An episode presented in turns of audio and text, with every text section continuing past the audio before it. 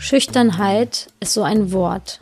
Aber was eigentlich ja darunter liegt, ist, dass ich sehr sensibel bin. Dann ähm, können einen bestimmte Dinge halt auch schnell überfordern. Und das ist dann vielleicht das, was sich in der Schüchternheit zeigt, dass man nicht sofort überall so dabei ist, sondern dass man vielleicht gerne einen Schritt weiter hinten bleibt und beobachtet und erstmal wahrnimmt und erstmal einen Moment länger braucht, bis man so einen Safe Space hat, bis man sich dann auch, dann auch loslassen kann und, und Spaß haben kann und so. Ich glaube, weil ich weil ich das auch schon immer so doll hatte, dass ich sofort merke, wenn es jemandem auch nicht gut geht oder so. Und also ich habe das total, dass ich dann irgendwie gerne den Raum so gestalten wollen würde, dass die Person sich okay fühlt und sicher fühlt und so. Das liegt vielleicht auch daran, dass, dass ich das selber so stark hatte äh, als Kind, aber, aber auch so ins, in, in, insgesamt mein Herz bricht einfach ungefähr 150 Mal am Tag. Es ist ganz schlimm. Es ist ganz schlimm, wenn ich alte Menschen sehe, wenn ich Kinder sehe. Es ist einfach ständig, ständig, ständig. Es ist ununterbrochen. Aber es ist auch wunderschön. Für mich ist es so, ein Teil des Menschseins ist dieses Tragen von Wunden. Aber für mich ist es nicht so, dass man dann, dass es, dass man dann ein glücklicher Mensch ist, wenn man alle seine Wunden geheilt hat und alle seine Narben zeigen kann und sagen kann, hier, ich hatte 15 Wunden und jetzt sind sie alle zu. Sondern ich glaube, die Akzeptanz davon, dass wir vulnerable Präsenzen in, in dieser Welt sind, das ist für mich die Menschlichkeit und dass nicht das eine besser ist als das andere.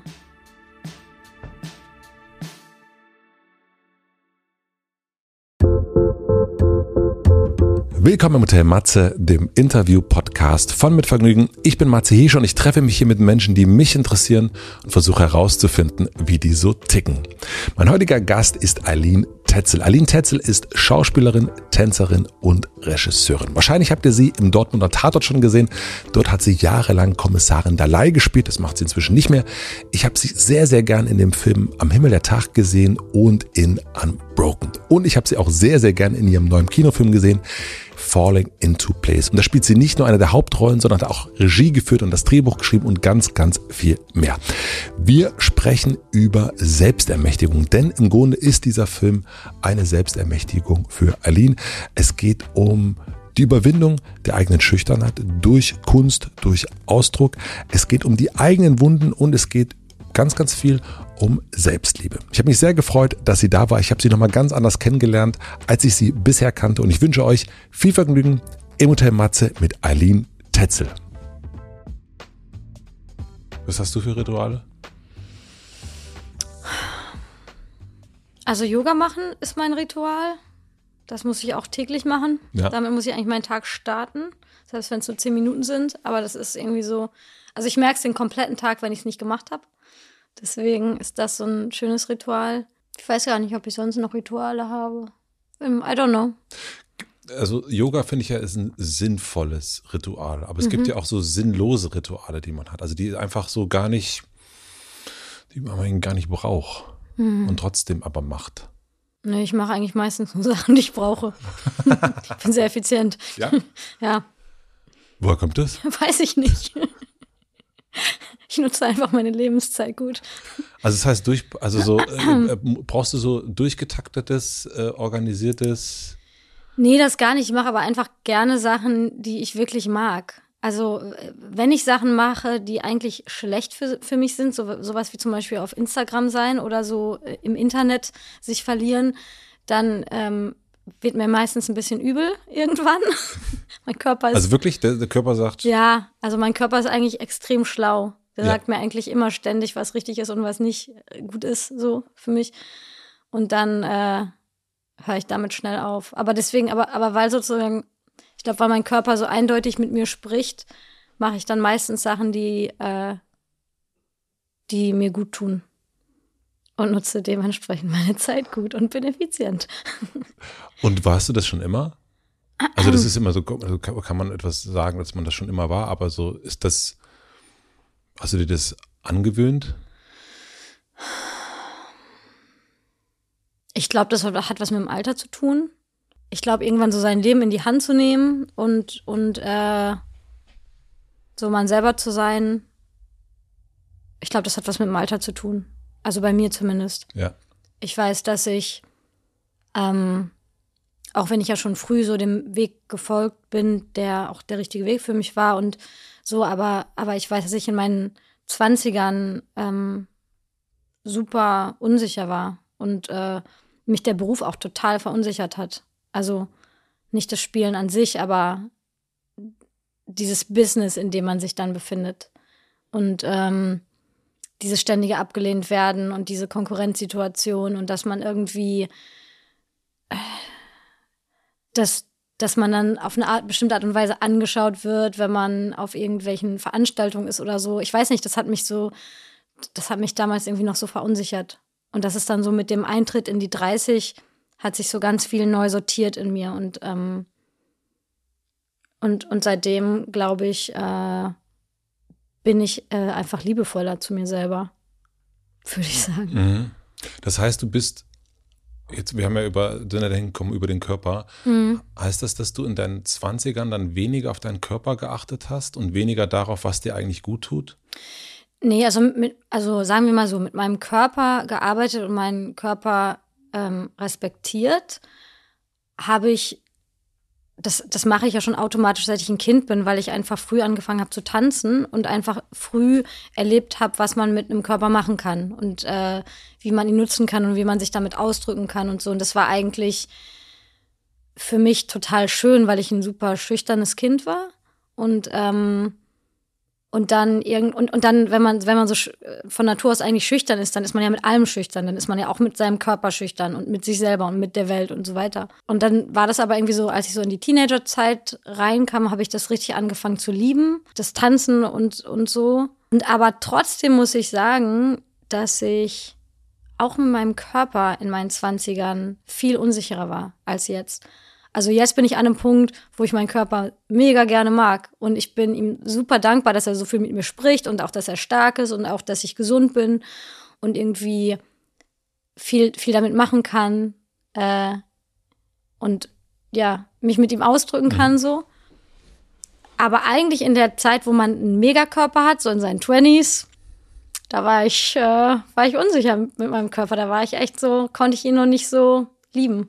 Das ist eigentlich bescheuert. Also es, es geht ja den meisten Menschen so, dass man erst, wenn man älter wird, plötzlich anfängt, sich irgendwie besser anzunehmen. Bei, also glaubst du aber, dass der Körper sich verändert hat? Auch? Also so manchmal arbeitet man ja dann am Körper oder merkt irgendwie, irgendwas gefällt mir nicht oder ich bin nicht, ähm, bin vielleicht auch gar nicht in meinem Körper drin. Ich glaube, das geht den allermeisten Menschen so. Bei dir ist es jetzt nicht so. Also ich glaube, so rein äußerlich hat sich mein Körper gar nicht stark verändert. Ähm, wahrscheinlich seit ich so 18 bin oder so. Aber ja, ich habe einfach eine andere Wertschätzung für meinen Körper. Oder vielleicht einfach für mich selber. Vielleicht muss man das gar nicht so auf Körper und was anderes, äh, vielleicht muss man es gar nicht so einteilen, aber es ist eine andere, ist eine andere Wertschätzung reingekommen. Ähm, du kennst ja den Podcast ein bisschen und ja. ich ähm, und wir kennen uns auch ein bisschen, aber für mich ist es schön an einem Podcast, dass ich Fragen stellen kann, die so privat, äh, vielleicht sogar awkward wären. Ja. Ähm, und das Schöne ist, dass ich, äh, ich würde gerne ein bisschen mehr darüber erfahren, wo du herkommst. Mhm. Ähm, und von dem, ja, wie, kommt es, dass du so früh mit Ballett angefangen hast? Ähm, all die Sachen. Also, was ich weiß, aus Bielefeld. Mhm.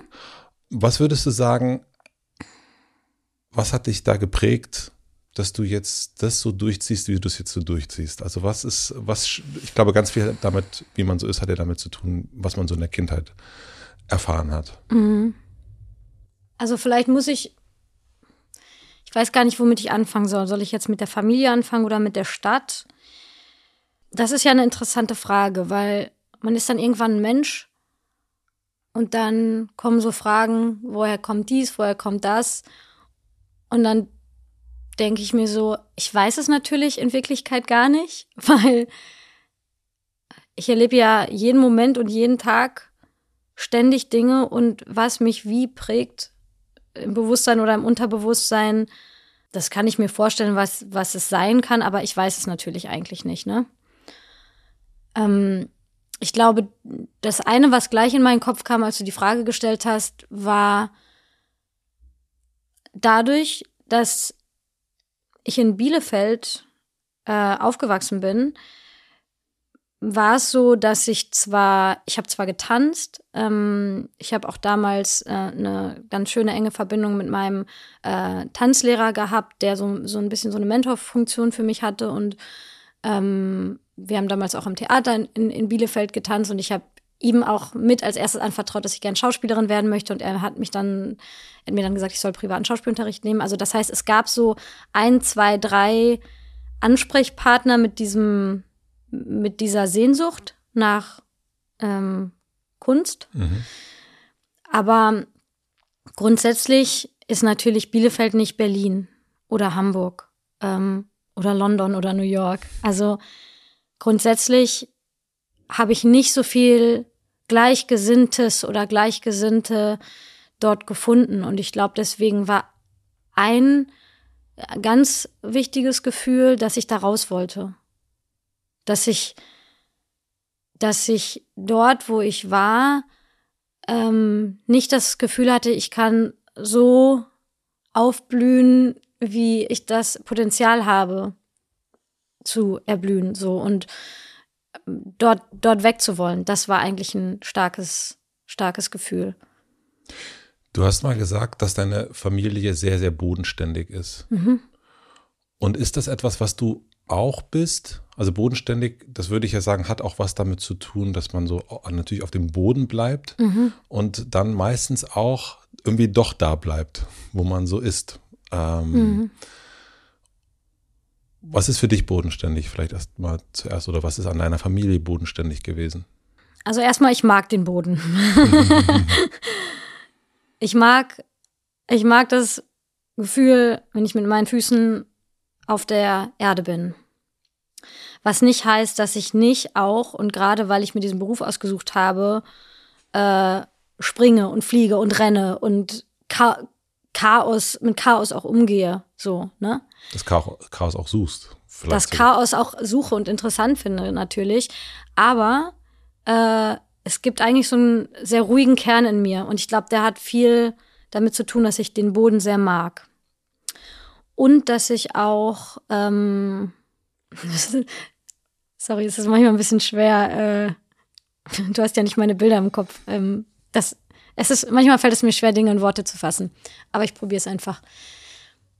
Ich glaube, eine Sache, die ich so von meinem Vater mitbekommen habe, war, äh, er hat mal zu, zu, mir gesagt, wenn du was machst, dann mach es richtig oder gar nicht. Und äh, das, da, da finde ich mich sehr wieder drin. Also ich, ich mache ich mache Sachen gerne richtig. Ich übernehme auch gerne Verantwortung. Ja, aber ich, wie soll ich das sagen? Ich schätze halt, ich schätze halt so die Normalo-Dinge. Ich schätze es halt, mit meiner Familie und meinen Freunden Zeit zu verbringen und ein Stück Kuchen zu essen oder einen Spaziergang zu machen. Also so, weiß ich nicht, Normalo-Dinge halt. Normalo-Dinge. Ich mag Normalo voll gerne. Ja, ja, ich auch. Und wie hat dein Vater dir das vorgelebt? Also diesen, mach es richtig? Oder hat es dir überhaupt vorgelebt? Also erstmal ist das, was er gemacht hat, ja sehr mutig. Also er ist aus einem, mein Vater ist Türke, er ist aus einem anderen Land gekommen als Arzt ähm, und hat seine Facharzt, Facharztausbildung hier gemacht ähm, und dann hier gearbeitet in Deutschland und hat dann irgendwann meine Mutter kennengelernt. Und äh, ja, das Ergebnis sitzt hier. er hat es richtig gemacht. genau.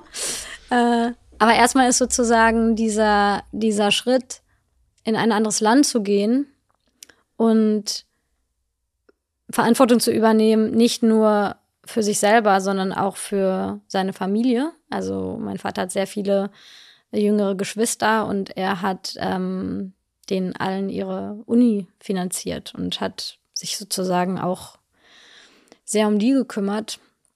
Und irgendwie dieses, ja, also dieses so Verantwortung für, für andere Menschen zu übernehmen, für seine Familie zu übernehmen, das ist erstmal was, was ich irgendwie so von meinem Vater sehr, sehr mitbekommen habe. Und ich, und ich glaube auch so, so, so ein gewisser Ehrgeiz.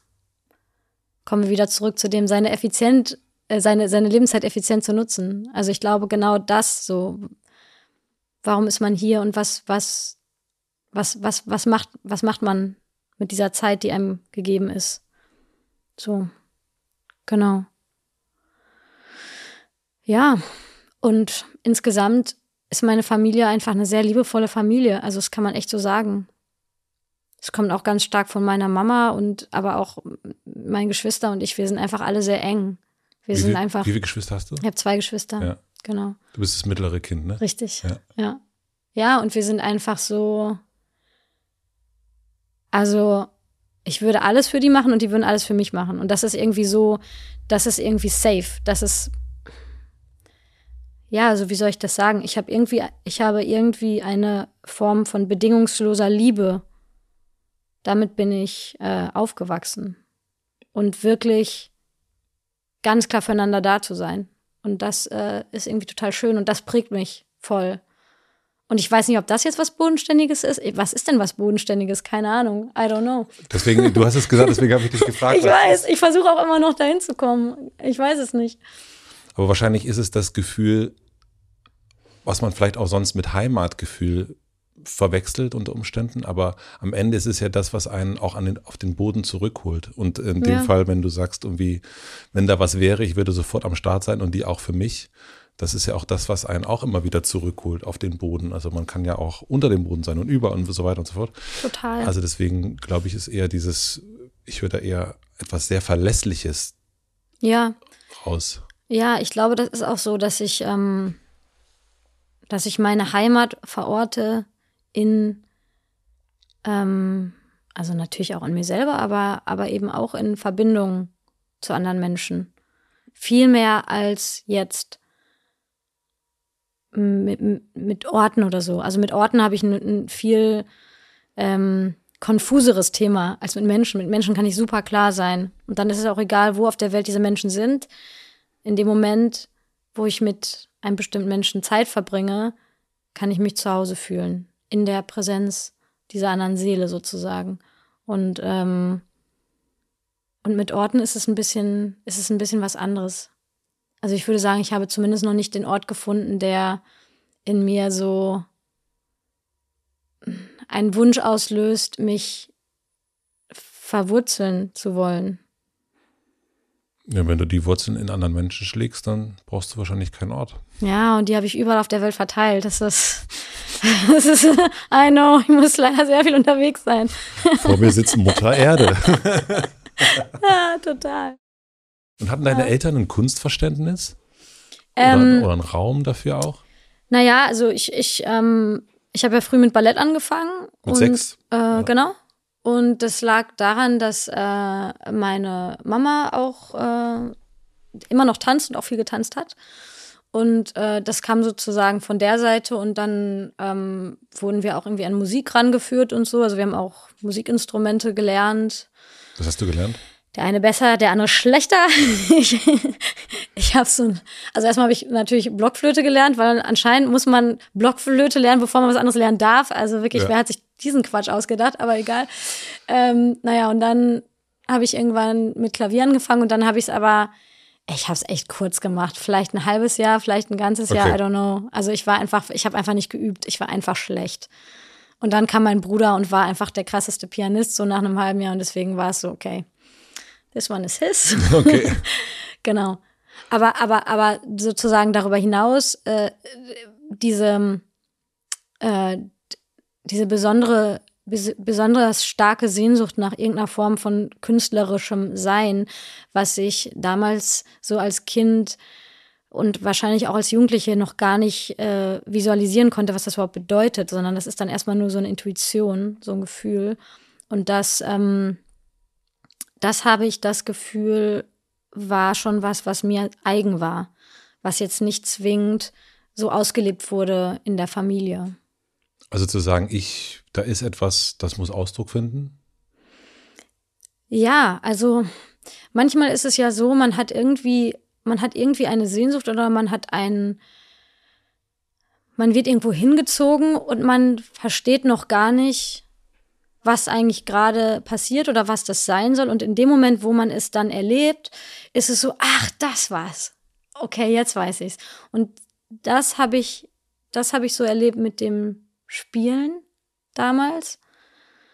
Dann irgendwann auch mit dem Tanzen, aber das, das mit dem Tanzen kam später, weil das Tanzen hat mich auch am Anfang eher noch mehr verunsichert. So, weil ich glaube, weil es so viel falsch und richtig gab und ähm, und das Spielen war dann irgendwie, das hat dann so eine Welt aufgemacht. Und ich habe, ich habe aber schon auch als Kind habe ich schon auch so Gedichte geschrieben und ähm, und wenn wir damals in die Bibliothek gegangen sind und wir durften uns Bücher aussuchen, habe ich mir immer Reklamheftchen ausgesucht mit den Theaterstücken, so mit zwölf oder so. Also es gab schon so Hints darauf, dass ich, äh, dass ich da irgendwie, dass ich da, dass es da irgendwas gibt, was mich, was mich interessiert.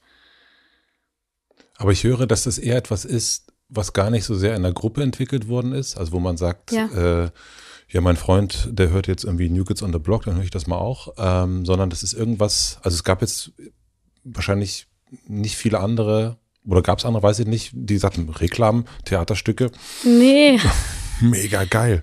Nee, das stimmt. Das gab's wirklich nicht. Das war, das war irgend, das war so ein bisschen so ein Einzelgänger-Ding eher. Und hast du dich damit strange gefühlt? Nee, das war ja so meins. Also das, das, das war, das ist ja so, als wenn ich in mein Zimmer gehe und ein Buch gelesen habe. Und das ist ja nichts Stranges. Das ist einfach nur was, wo man sich dann den Raum für sich nimmt und was alleine macht, sozusagen. Aber Pubertät hat ja auch viel damit zu tun, also wenn wir über zwölf reden, das, ja. da fängt es ja zumindest dann an, mhm. auch so sich loszulösen von den Eltern, äh, in anderen Gruppen etwas zu finden und darüber auch eine neue Identität aufzubauen.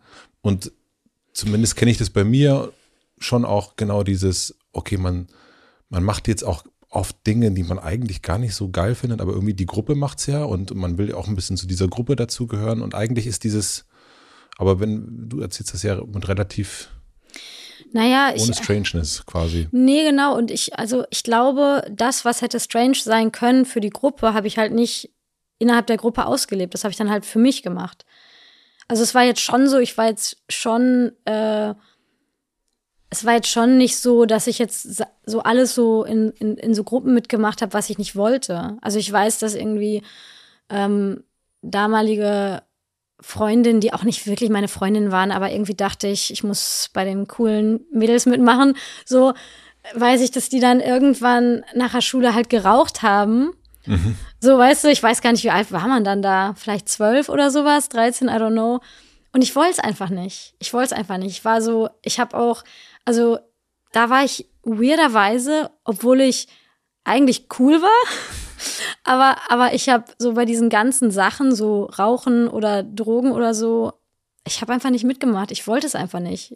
Ich glaube, also zum einen hatte ich auch durch, durch das Tanzen und dann auch irgendwann durch diesen privaten Schauspielunterricht, hatte ich dann ja schon so was ganz Klares, was ähm, unabhängig von der Schule war und unabhängig von diesen Menschen in der Schule war und von dieser Beurteilung, die innerhalb von der Schule von Klassen passiert. Also irgendwie hatte ich ja schon meins und ich war nicht so, ich musste mich irgendwie, ich musste mich nie verlieren in so Substanzen mhm. oder so. Ich, ich weiß auch nicht. Ich, ich habe auch nie jetzt irgendwie großartig rebelliert gegen meine Eltern. Also das war das, das war einfach alles gar nicht nötig. Und hattest du dann aber so Gruppen, also wo du richtig dazu gehört hast oder dich zugehörig fühlen wolltest? Also es hört sich alles sehr, sehr individuell an eigentlich und was ja auch total schön ist. Also natürlich hatte ich Freunde. Ja, nee, nee, das ist klar. Aber es, ist, es gibt ja, es gibt ja, glaube ich, einen äh. Unterschied zwischen, ich habe eine Freundschaft zu einem Menschen und das andere ja. ist, ich habe irgendwie eine Gruppenzugehörigkeit äh, da können sich natürlich auch Freundschaften ergeben, aber ich glaube, das ist schon nochmal ein Unterschied. Also,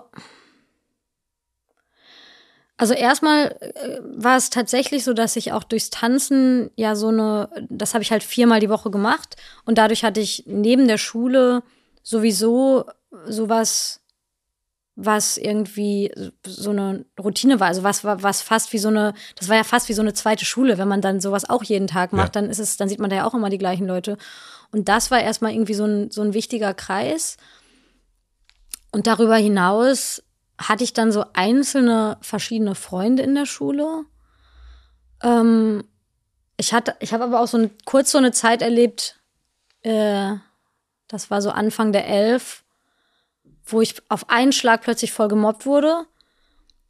Und, und dann war es irgendwie, dann hat es sich eher noch so verfeinert, dieses, okay, ich bin nur mit den Menschen, die wirklich meine Freunde sind. Und ich muss nicht irgendeiner Gruppe angehören, weil das, das, das äh, ist viel zu anstrengend, ähm, ein, einer Gruppe gefallen zu wollen, weil die Gruppe macht sowieso, was sie will. So. Und ich weiß nicht, das habe ich in der Zeit irgendwie gelernt, was ein bisschen schmerzhaft kurz war, aber irgendwie gut. Fürs Leben auf jeden Fall eine gute, gute frühe Erkenntnis, ja. würde ich behaupten. Ja. Du hast erst schon gesagt, dass du unglaublich schüchtern warst. Mhm. Wie geht das zusammen mit dem, die Schüchternheit mit Ballett, mit Tanzen, auch mit angeguckt werden, auch in diesem Rahmen beurteilt zu werden. Mhm. Und man ist ja, wenn man tanzt, zumindest wie ich es verstehe, ja auch, ja, da ist der Scheinwerfer, da ist irgendwie, äh, wird genau geguckt und das, also ich krieg's nicht richtig zusammen mit Schüchternheit. Ja. Also am Anfang, am Anfang hat sich das so gezeigt, wir hatten beim Ballett dann, gab es dann immer so, ähm, so Prüfungen, die man ablegen konnte. Und dann hat man eine Urkunde bekommen oder so. Und ich habe die Prüfung einfach nicht mitgemacht. Also ich war wirklich, äh, ich wollte es nicht. So. Und, ähm, und wie kam dann. Also ich glaube, erstmal muss man ganz kurz auch feststellen, Schüchternheit ist so ein Wort. Aber was eigentlich ja darunter liegt, ist, dass ich sehr sensibel bin. So, also dass ich eine hohe Sensibilität habe und äh, eine hohe Sensibilität auch darauf habe, ähm, wie es den Menschen geht, die vor mir sitzen und ähm, einfach so die Wahrnehmung sehr hoch ist, quasi. Und ich glaube, ähm, mit Schüchternheit kann man dann vielleicht sagen, wenn man einfach eine hohe Sensibilität hat und eine hohe Wahrnehmungsfähigkeit, dann ähm, können einen bestimmte Dinge halt auch schnell überfordern. Dann können einen Energien auch schnell überfordern. Und, ähm, und das ist dann vielleicht das, was sich in der Schüchternheit zeigt, dass man nicht sofort überall so dabei ist, sondern dass man vielleicht gerne einen Schritt weiter hinten bleibt und beobachtet und erstmal wahrnimmt und erstmal einen Moment länger braucht, bis man so einen Safe Space hat, bis man sich dann auch, dann auch loslassen kann und, und Spaß haben kann und so. Und ich glaube, das war so die Situation, in meiner Kindheit, früh, frühes mhm. Teenageralter. Und dann kam aber irgendwann äh, so spätestens so ab 15, als ich dann auch angefangen habe mit privatem Schauspielunterricht und als wir dann diesen neuen Tanzlehrer hatten, der auch äh, irgendwie uns auch so so als Frauen so so gefordert hat und so mit mit mit der mit dem Ausdruck kam dann irgendwie so eine kam so was Neues rein. Da kam dann auch so eine Lust an der Weiblichkeit rein und so eine Lust am Spiel und so eine Lust am Flirten und so, so ein, ähm, ja, ein Spaß am Spiel, kann man eigentlich sagen. Und ich glaube, das, das war dann das, was sehr wichtig war, damit, damit diese, damit diese Sensibilität, die ja trotzdem ein großer Teil von mir ist, damit die aber wie so eine, sowas auf der anderen Seite hat, was das ausbalanciert. So dass so dass die sich beide gut tun, aber es nicht mehr so ist, als wenn das eine, das eine einen so in einer Ecke lässt. So, macht das Sinn? Ähm, ich verstehe, das macht auf jeden Fall Sinn, aber wie äh, ist das gelungen durch, also das eine ist ja diese, diese Offenheit, die hast du, würde ich behaupten, noch immer. Mhm. Und gleichzeitig aber auch, also wir haben uns ja kennengelernt, weil du eigentlich Hallo, Tag äh, äh, unterwegs oh. bist. ja. Und das ist jetzt nicht, äh, wo ich sagen würde, das äh, will ich jetzt nicht unter Schüchternheit irgendwie einstufen, ja. sondern eigentlich äh, sehr geradeaus. Und ich habe aber nicht verstanden, also diese Schüchternheit, die, also oder die Sensibilität ist ja immer noch da, würde ich ja. behaupten. Und gleichzeitig aber auch ein, Guten Tag. Genau, und ich, und, und ich würde fast sagen, diese Sensibilität, die sich dann in der Schüchternheit geäußert hat, zu, zu einem, zu, also in, in, in Phasen meines Lebens, wo ich, ähm, also als Kind ist man einfach noch, also nein, nicht Mann, sondern ich. Als Kind war ich, also ich glaube, mir hat das gut getan, erwachsen zu werden. Mir hat das gut getan, äh, eine Frau zu werden einfach. Und deswegen auch in diesem Alter ist, ist, ist, hat sich dann was getan. Weil, weil äh, ich war auch super gerne ein Kind, aber, aber Frau zu werden hat mir einfach mega Spaß gemacht. Und das hat mir einfach so wie neue Tools in die Hände gegeben. Und wenn du sagst, dass, dass, äh, dass wie wir uns kennengelernt haben oder dass ich auch so ähm, auf Menschen so zugehen kann, ich glaube, das liegt eher daran, dass ich das inzwischen total schön finde, Menschen äh, kennenzulernen und einfach da zu sein und, und, und äh, Dinge zu erleben. Also ja, ich, ich, glaube, ich glaube, die Schüchternheit ist, äh, die nimmt gar nicht mehr, überhaupt, nimmt die überhaupt noch Platz ein? Keine Ahnung, wahrscheinlich die ersten zwei Minuten, wo ich hier saß und zu dir gesagt habe, boah, ich bin ein bisschen aufgeregt. So, das ist, das ist vielleicht dann so ein Moment der Schüchternheit. Ja. Was Aber, ja auch nichts ja. Schlechtes ist. Also ja. Schüchternheit, ich würde das auch überhaupt 0,0 werten. Manchmal denke ich, wenn ich so schüchterne Menschen sehe, würde ich denen gerne helfen. Also da gibt es so, so das Helfersyndrom, man sagt, Mensch, komm doch mit, ist doch alles nicht so, kommen Sie doch rein und setzen Sie sich ja, und ist alles nicht ich hab so. das auch. Ja. ja. Aber das hast du dieses, äh, dass du jetzt die Person bist, die die Schüchternen mit reinnimmt? Ja, also, also ich glaube, weil ich weil ich das auch schon immer so doll hatte, dass ich sofort merke, wenn es jemandem auch nicht gut geht oder so. Und also ich habe das total, dass ich dann irgendwie gerne den Raum so gestalten wollen würde, dass die Person sich okay fühlt und sicher fühlt und so. Das liegt vielleicht auch daran, dass, dass ich das selber so stark hatte äh, als Kind, aber, aber auch so ins, in, in, insgesamt mein Herz bricht einfach ungefähr 150 Mal am Tag. Es ist ganz schlimm. Es ist ganz schlimm, wenn ich alte Menschen sehe, wenn ich Kinder sehe. Es ist einfach ständig, ständig, ständig. Es ist ununterbrochen. Aber es ist auch wunderschön. Ja, voll. Ja. Also es kommt darauf an, was du dann mit den alten Menschen dann machst.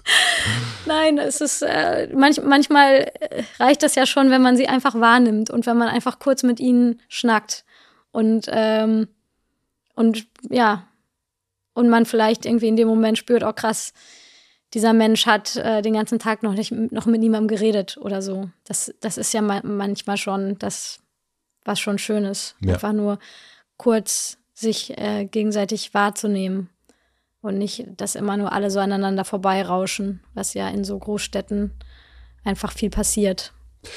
Deswegen habe ich mich erst über dieses Wort effizient ein bisschen erschrocken bei dir. Ja. Weil ich dich nämlich auch genauso wahrnehme. Ja. Ähm, nämlich in, nicht im Sinne von, sondern eigentlich als einen sehr offenen Menschen, der guckt und der sich interessiert. Und das hat ja aber meistens auch damit zu tun, dass man bereit sein muss, seine Zeit im nicht effizienten Sinne zu verschwenden. Also für solche Begegnungen, für solche fünf Minuten Schnackereien und Menschen, die, die ich als effizient einordne, die haben eigentlich, ähm, das sind so Blackberry-Menschen. Ähm, ja, okay, dann, dann haben, dann, dann, ähm, dann glaube ich, meine ich das Wort anders. Ja, also das ist mir auch gerade nochmal, deswegen, äh, meine Irritation war ja. erst größer und jetzt glaube ich. Äh, Aber soll ich dir was sagen, Matze? Ich finde das so insgesamt, auch jetzt bei so einem Interview, mhm. ne, ich finde, das ist, das ist insgesamt so ein spannendes Thema. Welche Worte benutzt man und was empfindet die andere Person bei diesen Worten. Also ich sage jetzt vielleicht Dinge, aber du hast, du hast vielleicht in deiner Sprache eine, eine, eine ganz, einen ganz anderen Erfahrungsschatz und du wertest oder nimmst die Worte, die ich, die ich benutze, ganz anders wahr. Und jetzt habe ich irgendwie dieses Wort effizient gesagt und was, was sozusagen und du, du, für dich ist direkt so eine Verbindung zu so einem, zu so einem Businessmenschen und in mir ist es halt so, naja, nee, es ist einfach nur so, ich bin mir darüber bewusst, dass ich äh, eine bestimmte Zeit, dass mir eine bestimmte Zeit gegeben ist in diesem Leben. Ich habe keine Ahnung, wie lang sie ist.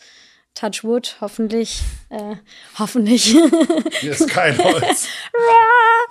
äh, naja, we, we shall see, also keine Ahnung, aber, aber sozusagen sich einfach äh, daran zu erinnern, dass ähm, zumindest das Leben, in dem ich jetzt stecke, mit diesem Körper und diesem Geist, äh, dass das ja eine Endlichkeit hat. Und, und ähm, who knows, wer ich in meinem nächsten Leben sein werde. Aber diesen Menschen, den gibt's jetzt gerade. Ja, ja. Und, äh, und deswegen möchte ich, also deswegen finde ich schön, die Zeit, die mir gegeben ist, einfach so, also gut zu nutzen. In meiner Vorstellung insofern effizient. Und, und das bedeutet nicht, dass ich jetzt irgendwie ähm, fünf Bücher am Tag gelesen haben muss äh, und drei Referate geschrieben haben muss, aber das ist dann, wenn, wenn ich, äh, weiß ich nicht, wenn ich selber war, wenn ich Begegnungen mit Menschen hatte, wenn ich das Gefühl habe, ich hab, man hat sich verbunden und selbst, und, und wenn es eben nur diese alte Dame ist, mit der man kurz fünf Minuten schnackt, dann ist es, dann habe ich meine Zeit schön genutzt. Absolut. So. Ja, und du hast total recht. Man hat natürlich bei manchen, also bei Wörtern und bei dem, was Menschen sagen, natürlich eben hat man so eine Querverbindung. Voll. Zu irgendwas, was einem, ähm, was einem selbst irgendwann mal begegnet ist. Ja. Aber deswegen gibt es ja Gespräche. Also, dass man dann auch sagen kann, so, ah, okay, das kriege ich jetzt irgendwie nicht zusammen. Äh, kannst du das erklären? Und dann äh, erübrigt sich das ja wieder. Und jetzt habe ich, dadurch, dass wir das so aufgedröselt haben, sofort, wenn das nächste Mal jemand effizient sagt, dann, dass ich habe ich jetzt und alle, die zuhören, jetzt auch, glaube ich. Hm. Ah ja, es kann ja, muss ja gar nicht äh, der Blackberry-Mensch sein, sondern das kann ja auch äh, eher im fast schon buddhistischen Sinne effizient sein. Ja, voll. Und das ist voll. Aber deswegen, ich finde manchmal, äh, weil wir auch kurz darüber gesprochen hatten, wie ich so zu Interviews stehe oder so, ja. oder beziehungsweise für mich ist das jetzt gerade eine besondere Situation, so eine äh, Form von ausführlichem Podcast zu machen. Ähm, und ich habe witzigerweise, ich kenne deinen Podcast ja schon lange und äh, ich habe mir immer gedacht, so, oh, irgendwann bin ich auch mal bei Hotel Matze. und dann dachte ich mir, ja, und dann dachte ich mir aber so, ja, aber ich glaube, das muss ein besonderer Moment sein, wenn ich das mache. Weil, weil mir das jetzt nicht so natürlich ist. Und sich allein nur mit Worten auszudrücken, ist auch nicht, äh, das finde ich manchmal so unzureichend. Ich drücke mich einfach lieber auch gerne mit dem Körper aus oder mit irgendwie Energien, aber eben nicht nur mit so Worten. Das ist mir ja aufgefallen. Also wir haben, als wir uns kennengelernt, auch ein bisschen über Tanz gesprochen. Ich kenne das Tanzen und so wie du es ja auch gelernt hast und wie wichtig das in deinem Leben ist. Ich kenne das so vom Club und das geht so, merke aber auch, hm, weil du das ganz am Anfang gesagt hast, dieses der Körper spricht mit mir, ich höre darauf. Und das ist ja dir wirklich mit sechs Jahren in die Wiege gelegt worden, könnte man ja schon fast sagen. Was erlebst du, wenn du tanzt? Was ist das? Was, was kann ich nicht begreifen, weil ich es nicht so mache wie du? Also nicht wie du, sondern wie die vielen Menschen, die tanzen, die du kennengelernt hast. Also erstmal, was ich sehr an Bewegung mag, ob man es jetzt tanzen nennt oder wie auch immer, ist, dass man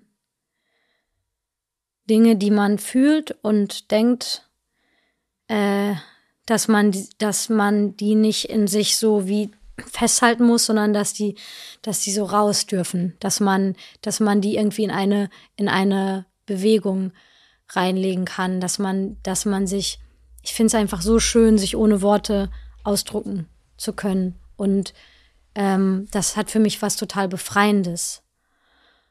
Und äh, auch was Lustvolles und was Sinnliches. Und das ist einfach so, Tanzen ist für mich so einfach das Leben feiern. Also auch so das Menschsein feiern. Weil stell mal vor, also guck mal, wenn wir jetzt ein Baum wären, dann würden wir natürlich auch nicht hier sitzen und das Interview machen. Aber wenn wir jetzt ein Baum wären. Es wäre auf jeden Fall ein witziges Bild, stelle ich mir gerade ja. vor. Also ich meine, dann würde, ich glaube, dann würde man auch super krasse Sachen erleben, ja. weil ich meine, das ist ja so, ist wahrscheinlich eins der krassesten Seinszustände, die man erreichen kann, ein Baum zu sein. Ich denke, ich mag Bäume sehr gerne. Deswegen, ähm, äh, genau, habe ich heiden Respekt vor ihnen. Aber was ich jetzt am Menschsein zum Beispiel cooler finde, ist, man kann ja den Ort wechseln. Ja, man ist, ist halt beim nicht, Baum echt nicht so leicht. Das ist beim Baum echt nicht so leicht. Man sieht da zwar ständig irgendwelche Menschen oder Tiere um sich herum und es kommen auch unterschiedliche Besucher, aber man ist halt an dieser einen Stelle. Und das, äh, das mag ich halt, das mag ich an Bewegung einfach so gerne. Also das einfach, einfach, äh, ja, dass man einfach so ähm, sich, also sich wahrnimmt, was ich gerade meine mit Gefühle, Gedanken, bla, aber auch äh, kommuniziert durch eine andere Form, eben nicht durch Worte, sondern einfach durch so, man schaut sich an und man bewegt sich und so die Körper spricht miteinander. Ist doch, ist doch total schön. Es ist total schön. Das ist, ähm, ich, ich, ist total schön. Mir, du tanzt nicht so gerne, oder was? Ja, doch, ich habe, äh, naja, also es ist auf, also ich tanze schon doch tatsächlich sehr gern. Mhm. Ähm, für mich ist es aber ein, haha, das ist eine, das ist ein guter Moment ähm, mit Freunden zusammen. Das ist, oder mit meiner Familie, wir tanzen zu Hause auch relativ viel. Es ist irgendwie Musik, die ich gut finde und dazu bewege ich mich. Ja. Aber für mich ist es nicht Kommunikation in dem Sinne. Ich habe mhm. nicht das Gefühl, natürlich ist es schon, wenn Stefanie, meine Frau und ich, wenn wir miteinander tanzen, klar, es ist eine Kommunikation, aber ich habe jetzt nicht in dem Sinne das Gefühl, oh, jetzt teile ich ihr was mit oder das will ich ihr darüber mitteilen. Also es gibt nicht diesen, ja, ich versuche das jetzt zu intellektualisieren, was ja wahrscheinlich totaler Quatsch ist. Ähm, deswegen ist es für mich was anderes. Also, und für dich ist es ja wirklich Ausdruck und Kommunikation, mhm. habe ich das Gefühl. Mhm. Und hast du Worte für das, was du damit ausdrückst in dieser Bewegung? Also ist das eine, ist das eine Entsprechung? Also ich kann es eigentlich nur mit Freiheit äh, beschreiben. Ähm und einfach einem absoluten im Moment sein. Und, äh, und Sinnlichkeit. Also eigentlich diese drei Worte, diese drei Zustände, die mir auch sehr wichtig sind, die ich dann erleben kann, wenn ich mich bewege, wenn ich tanze. Ich habe jetzt vor drei Wochen oder so habe ich den, habe ich die Dokumentation über Pina Bausch gesehen. Mhm. Und also was eine sehr bekannte Tänzerin war. Und was mich total schockiert hat, ähm, sie erzählte über ein Stück, das sie mit geschlossenen Augen getanzt hat. Mhm. Und, und dann habe ich mir das ein bisschen angeguckt, dieses Stück, und das fand ich schon total irre, wie man das, wie das jetzt bitteschön geht, in einem Café mit geschlossenen Augen zu tanzen. Und sie erzählte, dass sie das Stück eine ganze Weile nicht getanzt hat und dann wieder getanzt hat und nicht mehr in dieses Gefühl hineingekommen ist. Hm. Und dann hat sie, weil sie mit geschlossenen Augen getanzt hat, festgestellt, dass sie mit den geschlossenen Augen geradeaus geguckt hat, aber wenn sie nach unten geguckt hat, dann war das Gefühl wieder da. Und ich dachte, meine Güte, wie krass ist das denn? Wie sehr das so miteinander zusammenhängt, dieses Gefühl. Und wie sehr, also da habe ich gedacht, ich verpasse unglaublich viel. Also weil ich das gar nicht, ich habe das, also ich habe das jetzt gerade mal nach, für mich nachvollziehbar gemacht, die Augen zugemacht. Bei mir ändert sich gar nicht so viel. Ja. Kennst du dieses Gefühl, also dieses Augen zu machen? Das ist jetzt wirklich sehr, sehr speziell vielleicht. Ja, aber, aber ich finde die Vorstellung total schön. Also ich finde die Vorstellung äh, wunderschön, mit geschlossenen Augen zu tanzen. Oder überhaupt sich zu bewegen oder voranzugehen. Das hat ja ganz viel mit Vertrauen zu tun. Total. Deswegen mag ich das total. Einfach zu vertrauen. Ist doch schön. Und vielleicht habe ich es nicht richtig verstanden. Ähm, aber diese, dieser Ausdruck, mhm. mh, wenn du da stehst und tanzt, mit wem kommunizierst du da? Wenn es Ausdruck ist. Also erstmal kommuniziere ich mit der Musik. Mhm. Und Musik ist einfach eines der schönsten Dinge, die es gibt, finde ich. Und äh, mm, wenn, wenn, wenn, wenn, man, wenn man mit Bewegung sich Musik nähert, äh, dann ist es auch so, als würde man diese Musik feiern oder als würde man diese Musik lieben. Und äh, als würden sich so der Körper und diese Musik verbinden. Das ist das eine. Und ähm, ich glaube, es ist eine Kommunikation mit einem selber.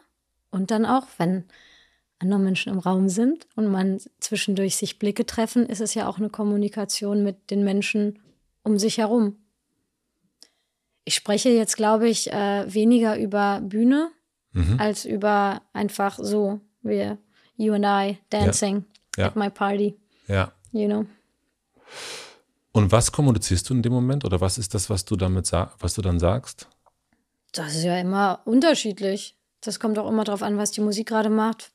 Also, man, also man ist ja einfach nur, es ist einfach eine andere Form des Seins. Ja. Weißt du, es ist einfach nur eine andere Form des Seins. Es ist gar nichts Großes oder Dramatisches. Es ist einfach nur so, wie du und ich uns jetzt gerade verbinden, weil wir miteinander reden und äh, wir uns gleichzeitig mit äh, in jedem Moment immer wieder neu mit jedem Menschen, der jetzt gerade diesen Podcast hört, verbunden sind.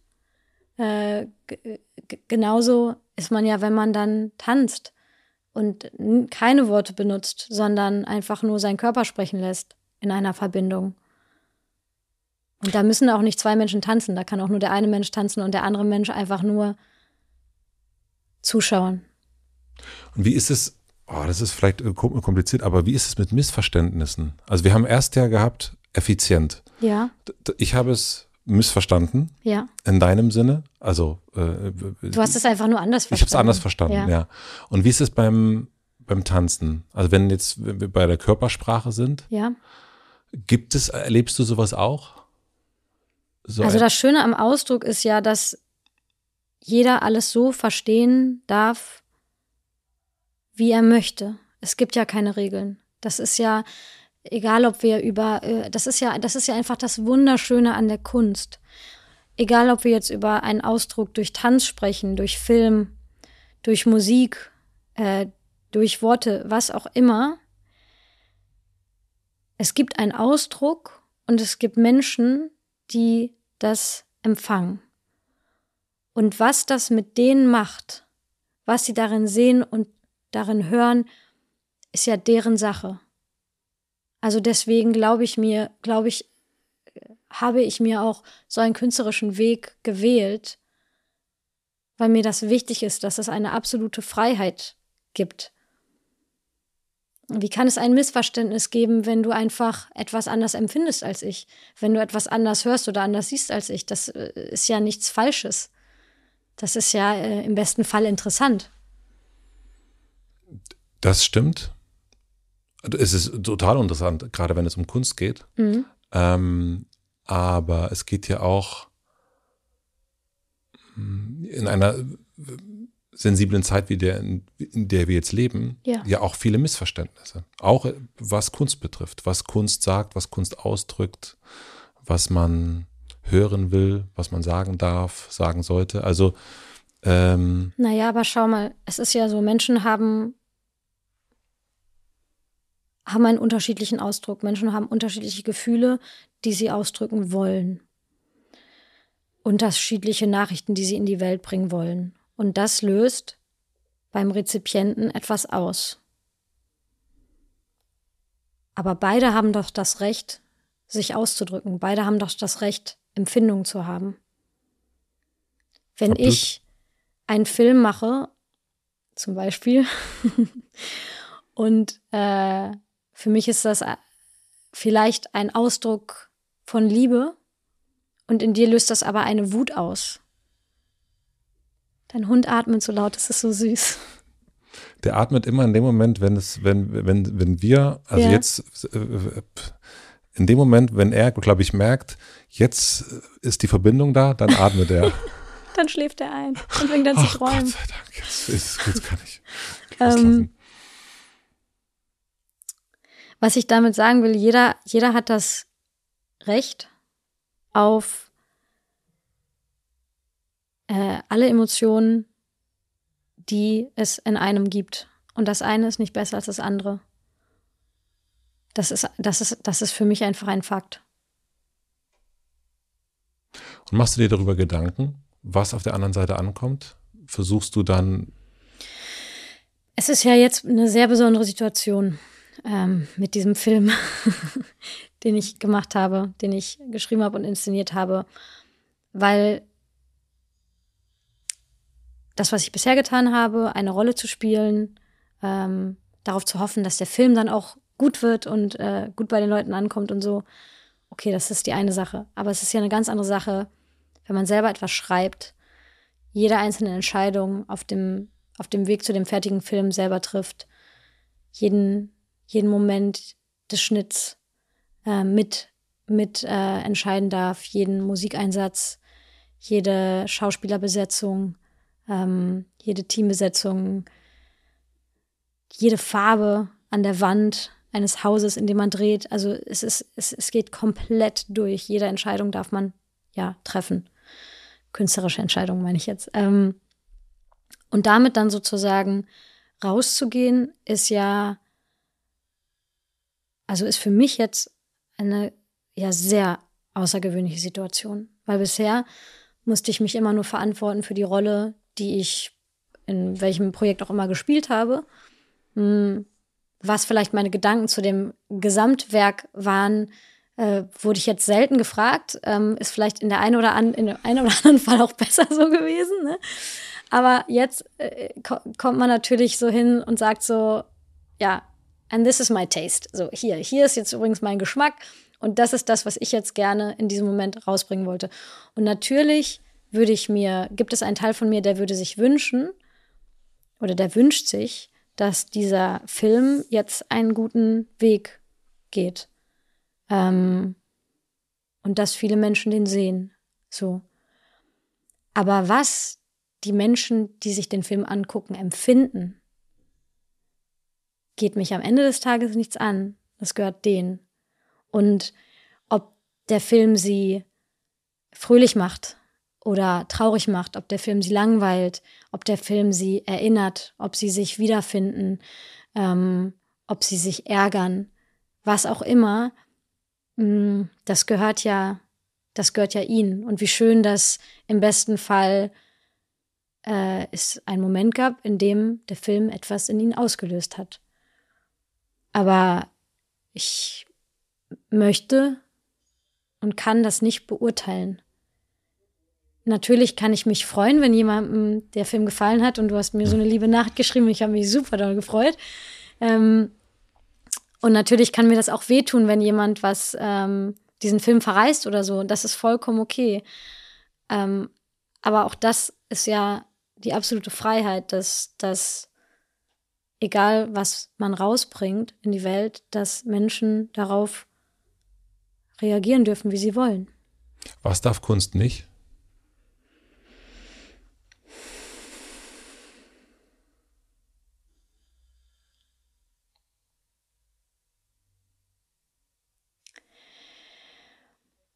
Das ist eine, für mich eine sehr persönliche Frage.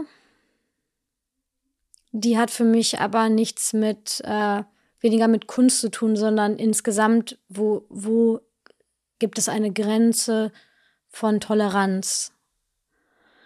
Und wenn Menschen äh, psychischer oder physischer Schaden zugefügt wird, kommen wir in, in meinem persönlichen, in meinem persönlichen Empfinden an eine Grenze. Ähm, aber das ist, aber ich bestimme ja nicht, äh, das ist ja nur meine persönliche Meinung. Wenn es Menschen gibt, für die es äh, Kunst bedeutet, dass man, ähm, dass man jemand anderem die Arme aufschneidet oder sowas, also ihm äh, äh physischen Schaden zufügt äh, und das dabei abfilmt, so. Und beide Personen, die da, die da mitwirken, haben zugestimmt und möchten das beide, ist das äh, und sagen, das ist jetzt unser Kunstwerk. Ja, okay, dann ist das auch eine Form von Kunst. Es ist nicht meine persönliche Form von Kunst. Es ist nichts, was ich mir anschauen wollen würde als Rezipientin. Aber ich, ich kann dir das allgemein nicht beantworten, was Kunst darf oder was Kunst nicht darf. Das Einzige, was ich dir sagen kann, ist, dass ich mir einen künstlerischen Weg ausgesucht habe, weil, weil es viel mit Freiheit für mich zu tun hat. Du bist schon in den Film reingegangen und deswegen ja. gehen wir mal weiter in den Film rein. Ähm, ein Zitat, was mir danach in den Sinn gekommen ist, als ich den Film gesehen habe, ist von Rumi und sagt, The wound is the place where the light enters you. Wow, das ist ja schön. Und wenn man so einen Film macht, wie du ihn gemacht hast, und ich könnte das, du kannst das ja auch gleich nochmal erklären, was da alles so drin ist. Ja. Aber mich würde interessieren, wenn du das sagen kannst, was ist die Wunde in diesem Fall, die ausgedrückt werden musste? Also für mich gibt es zwischen diesen beiden Hauptfiguren, deren Geschichte wir erzählen, sollen wir eigentlich einmal kurz eine kleine Inhaltsangabe ja, machen oder so? Das ist sonst ist vielleicht sehr ja, äh, schwierig bitte. für die mhm. Zuschauer, die nicht auf unser beider Stand sind, uns ja. zu folgen. Also ähm, äh, am Anfang des Films befinden wir uns auf einer schottischen Insel, der Isle of Skye, und es gibt dort äh, zwei Menschen, die sich begegnen. Die deutsche Kira, die ich spiele, und äh, der Schotte Ian, der von Chris Fulton gespielt wird. Und diese beiden Menschen begegnen sich ähm, in einer Nacht betrunken in einem Pub und äh, beginnen miteinander zu reden, Quatsch zu machen, zu flirten und äh, so in die in die tiefen Fragen des Lebens einzutauchen. Kira ist jemand, die versucht, über eine ähm, zerbrochene Beziehung hinwegzukommen. Ian ist jemand, der auf diese schottische Insel gekommen ist, um dort seine Eltern zu besuchen.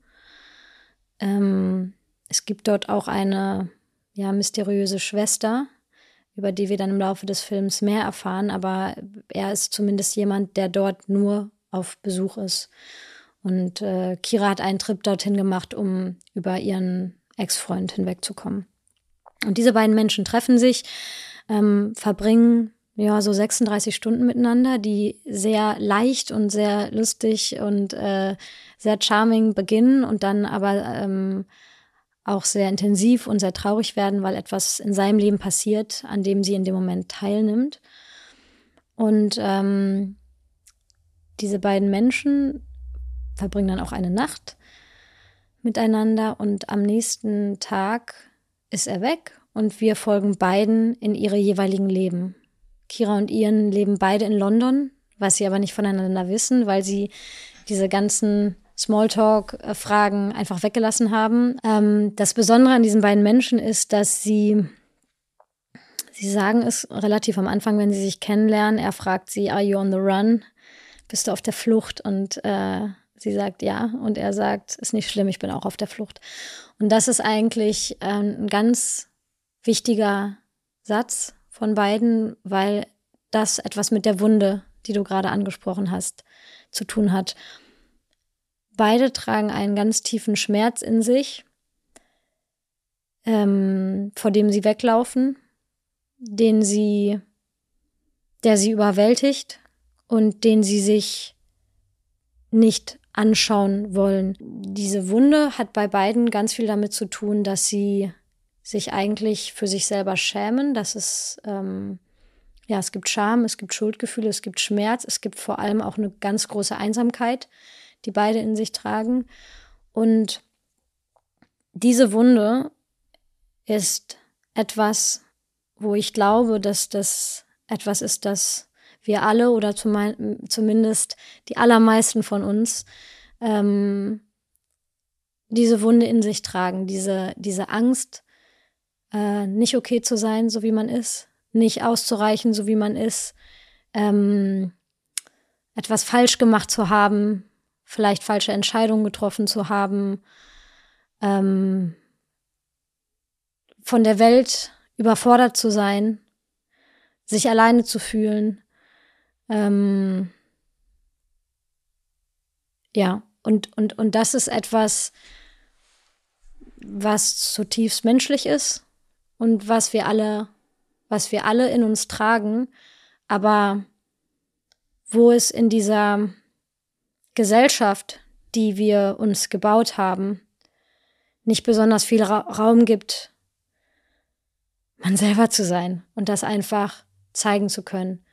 Weil es die ganze Zeit darum geht, wie man sich optimiert, wie man sich auf, auf, auf allen auf allen Ebenen, ob es jetzt körperlich ist, ob es jetzt auf materieller Ebene ist, was man sich nicht alles anschaffen soll oder muss, um irgendwie liebenswerter zu sein, wie man nicht seinen Körper verbessern muss, um liebenswert zu sein, wie man nicht sein, äh, sein Geist ähm, äh, ähm, füttern muss und, und, und äh, am besten dann noch drei Therapien gleichzeitig machen und alle seine Traumata überwinden, damit man sich irgendwie optimiert und dieses, dieses ganze du bist erst okay, wenn du 500 Schritte oder 500 Arbeitsschritte getan hast.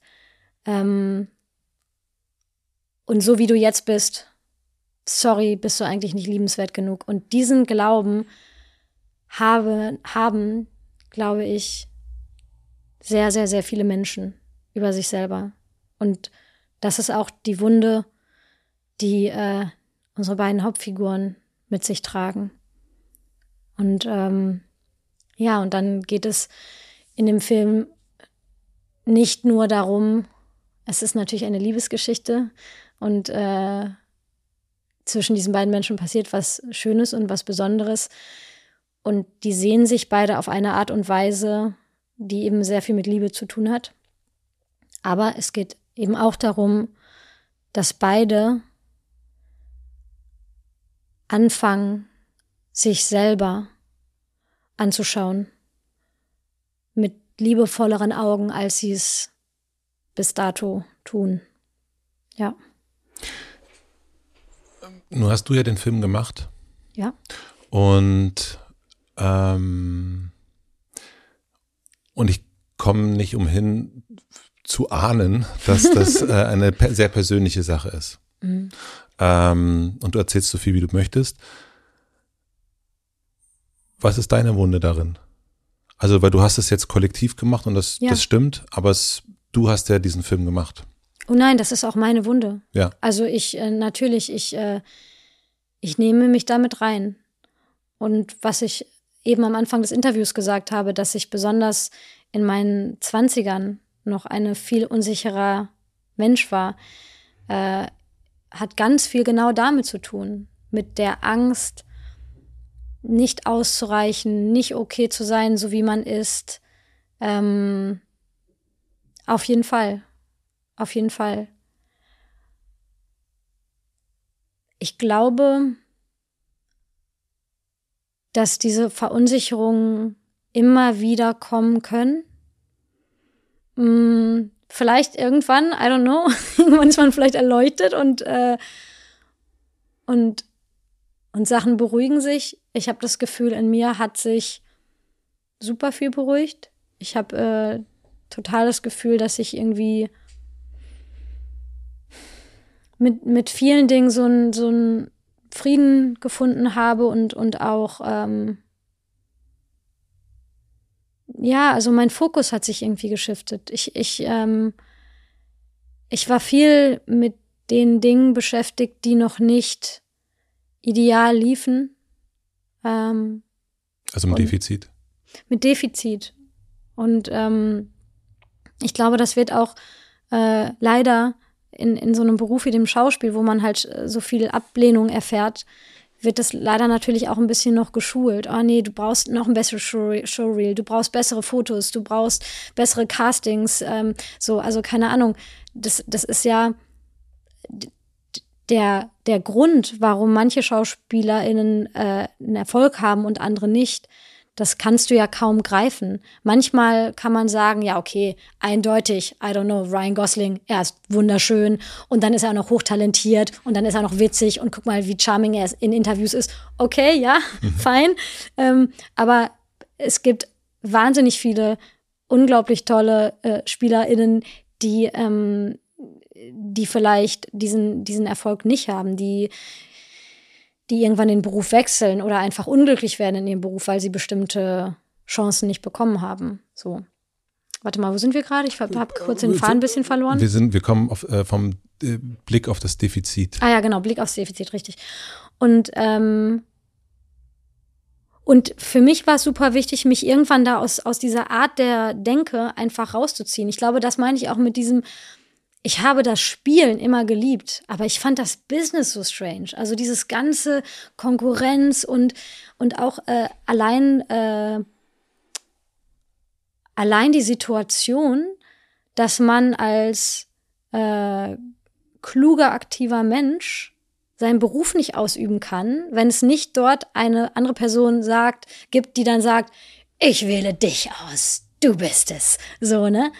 Wenn, wenn dieser Moment nicht passiert, dann kann man einfach seine, seine Craft, dann kann man einfach seine Fähigkeiten nicht ausleben. Und das ist ein äh, total schlimmes Gefühl. Du stehst ja nicht in deinem Zimmer und spielst irgendwie eine, eine Szene nach der anderen dir selber vor, so, ne? Ja. Und deswegen, äh, genau, war es für mich irgendwie eigentlich ein Loslassen müssen von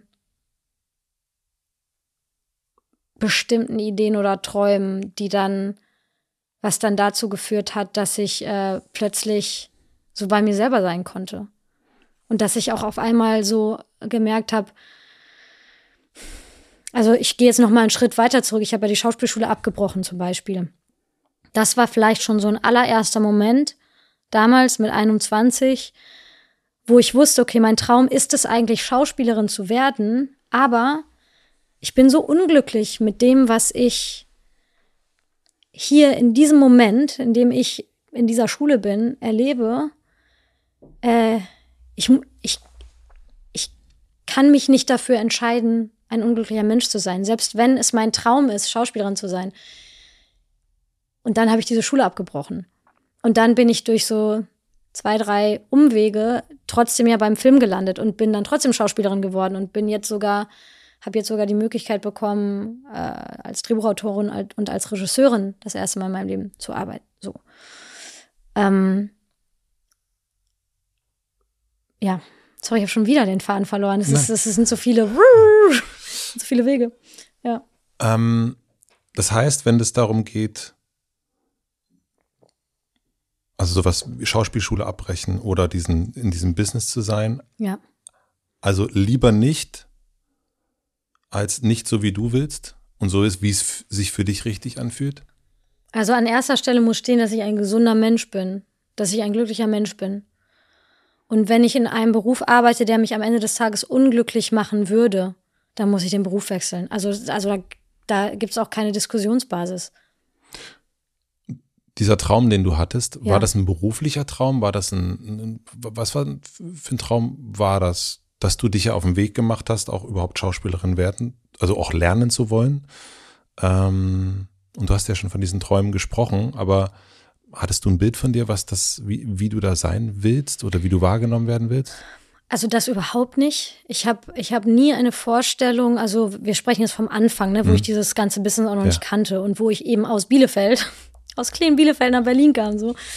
Ähm, ich hatte nie eine Vorstellung davon, wie ich wahrgenommen werden möchte oder was es, was es bedeutet, wirklich dann diesen Beruf zu machen. Das Einzige, was ich klar fühlen konnte, war, wie es sich anfühlt, zu spielen. Also wirklich das, das, das Simpelste. Es ging mir nie um ähm, äh, Ruhm oder, oder ähm, Respekt innerhalb einer Gesellschaft oder diese ganzen Themen, die äh, die man erst im Nachhinein sozusagen anfängt zu erforschen, wenn man plötzlich ähm, in Formaten dabei ist, die dann eine große Reichweite haben und so. Aber, aber der eigentliche Kern, weswegen ich überhaupt in, in, in, in, auf diesem Weg angefangen habe zu laufen, war einfach ähm, dieses Gefühl, wie es sich eben anfühlt, sich auszudrücken auf verschiedene Arten und Teil einer Geschichte zu sein, Teil, Teil einer Welt zu sein, die kreiert wird, Teil einer Geschichte zu sein, so das. Du hast ja schon die Sicherheit und die Unsicherheit angesprochen. Ja. Mm, weil ich glaube, Joachim Meyerhoff hat das mal gesagt, das ist irgendwie das größte Gut eines Schauspielers und einer Schauspielerin ist die Unsicherheit. Gleichzeitig ist sie natürlich extrem gefährlich, diese Unsicherheit, von der du auch gerade gesprochen hast. Ne? Ablehnung, äh, Selbstwertgefühl. Gibst du Joachim da recht erstmal? Also, dass es, dass diese Unsicherheit auch total wichtig ist, die zu bewahren. Und du hast auch ganz am Anfang gesagt, haben wir das Wort Chaos äh, mhm. hier in den Raum geworfen. Chaos hat ja auch ganz viel mit Unsicherheit zu tun und nicht zu wissen. Ähm, und aber auch eine Sicherheit, dass man diesem Chaos begegnen kann. Ja, aber das sind unterschiedliche Sachen. Also für mich ist äh, Unsicherheit was anderes als Selbstwert. Ähm, okay.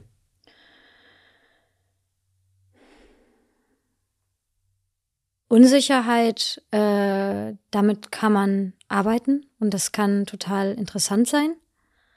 Und das äh, beinhaltet auch eine Form der Bewegung oder das macht ja wie so ein Feld auf, das man erforschen kann. Ja. So. Sachen sind noch nicht klar. Man kann noch, äh, man, man kann da drin noch so seinen Weg finden. Und Selbstwert ist für mich ein anderes Thema. Und ähm, sozusagen ein, eine Liebe für sich selber zu haben, unabhängig von den äußeren Umständen, unabhängig davon, ob es im Außen eine Person gibt, die einen mag oder liebt, unabhängig davon, ob es im Außen einen Beruf gibt, in dem man erfolgreich ist, unabhängig ob man davon, ob man äh, äh, genügend Geld hat und äh, dadurch eine Sicherheit hat und sich eine Wohnung leisten kann. Also es gibt ganz viele Faktoren, die ein, die sozusagen eine Verunsicherung reinbringen können und dann und für mich ist es aber ist dieser Selbstwert aber etwas, was in einer kompletten Unabhängigkeit von allem, was im Außen passiert, stehen muss. Mhm. Verstehst du das? Ich verstehe das. Ja, ja, ja ähm, total. Und ich finde es auch hm, richtig gut, dass du es so äh, äh, formulieren kannst weil ich auch glaube, dass, das habe ich hier neulich gehabt, das Thema Wertschätzung. Und ich habe irgendwie das Gefühl, dass man vor allen Dingen lernen muss, sich selbst zu wertschätzen. Und dass wenn das funktioniert, also und man da diesbezüglich nicht im Mangel ist, dann erwartet man auch nicht so sehr von außen, und ist auch nicht so sehr enttäuscht vom Außen, wenn das nicht so kommt und der Satz nicht kommt und das Danke nicht kommt und so weiter. Aber wenn ich innerlich gut gefüllt bin, dann brauche ich, glaube ich, dieses Außen nicht so sehr. Natürlich ist ein Bitte und Danke super wichtig, ähm, aber es gibt nicht so eine Traurigkeit darüber, glaube ich, wenn das nicht da ist. Ja. Es ist dann einfach nur eine Feststellung, aha, er oder sie ist nicht dankbar. Es gibt mir eine Information. Ja. Äh, aber es ist nicht so, ich bin dem oder ihr nicht wert genug. Richtig. Glaube ich. Und äh, das, dass du das jetzt gerade so formulierst, hat mir gerade nochmal geholfen, das selber nochmal so für, für mich auch einzusortieren und nicht, äh, weil es, glaube ich, gibt gerade relativ viele Menschen auch, die sich nicht wertgeschätzt fühlen. Oh, ich glaube, das ist ein, ich glaube, das ist ein riesen, riesengroßes Thema in unserer Welt. Und ich, und ich glaube, dass viele Dinge, sehr anders laufen würden, wenn Menschen sich grundsätzlich selber lieben würden und sich selber wertschätzen würden. Ich glaube, dass, dass das äh, das Verhalten von Menschen im Außen sehr beeinflussen würde, wie Menschen mit ganz vielen Themen umgehen. Ob wir jetzt über Umwelt sprechen oder auch über, über ähm, den Umgang miteinander, Gier, diese ganzen vielen, vielen Themen, die, äh, die uns das Leben so erschweren. Ich glaube, ich glaube, dass vieles sehr anders wäre, wenn Menschen ähm, einen gesunden Selbstwert hätten. Aber das ist nicht so leicht, weil erstmal, weil wir uns eine Gesellschaftsform gebaut haben mhm. im Kapitalismus, wo es ja die ganze Zeit um ähm, Optimierung geht und um ähm, besser sein als andere und, und schneller und effizienter. Mhm. Jetzt habe ich es so benutzt, wie du es kennst. Ähm, das, das, das ist das eine. Und zum anderen mh, hm, ist es ja so, dass, dass ähm, ich glaube, deswegen bricht mir mein Herz immer so, wenn ich Kinder sehe. Besonders wenn man so kleine Kinder sieht. Das ist so krass, wenn neue Menschen auf die Welt kommen, die so offen sind. Die sind ja pure Liebe. Die sind einfach nur pure Liebe und ein purer Ausdruck von Gefühlen. Da kann man äh, in der einen Minute kann die Welt untergehen und man weint ganz doll und in der nächsten Minute lacht man sich total schlapp, weil irgendwas total witzig ist. Und dieser Zustand ist so schön, den zu beobachten, wie ähm, mit wie viel Liebe und wie viel Fröhlichkeit so Seelen zu dem Zeitpunkt noch in der Welt sind. Und dann passieren so viele Dinge, so viele Be- und Verurteilungen auf dem Weg ins Erwachsenwerden. Ich glaube, da geht schon ganz, ganz, also ich glaube, da wird schon ganz, ganz viel so tief verunsichert und traumatisiert, womit man dann irgendwie sich in seinem Erwachsenenleben beschäftigt, das wieder hm, sich, sich wieder zu lernen, sich zu lieben, so wie man es als kleines Kind tut, wenn man alles großartig findet, was man erlebt. Egal, ob es jetzt äh, gute oder negative Gefühle sind. Es ist alles groß, alles toll, so.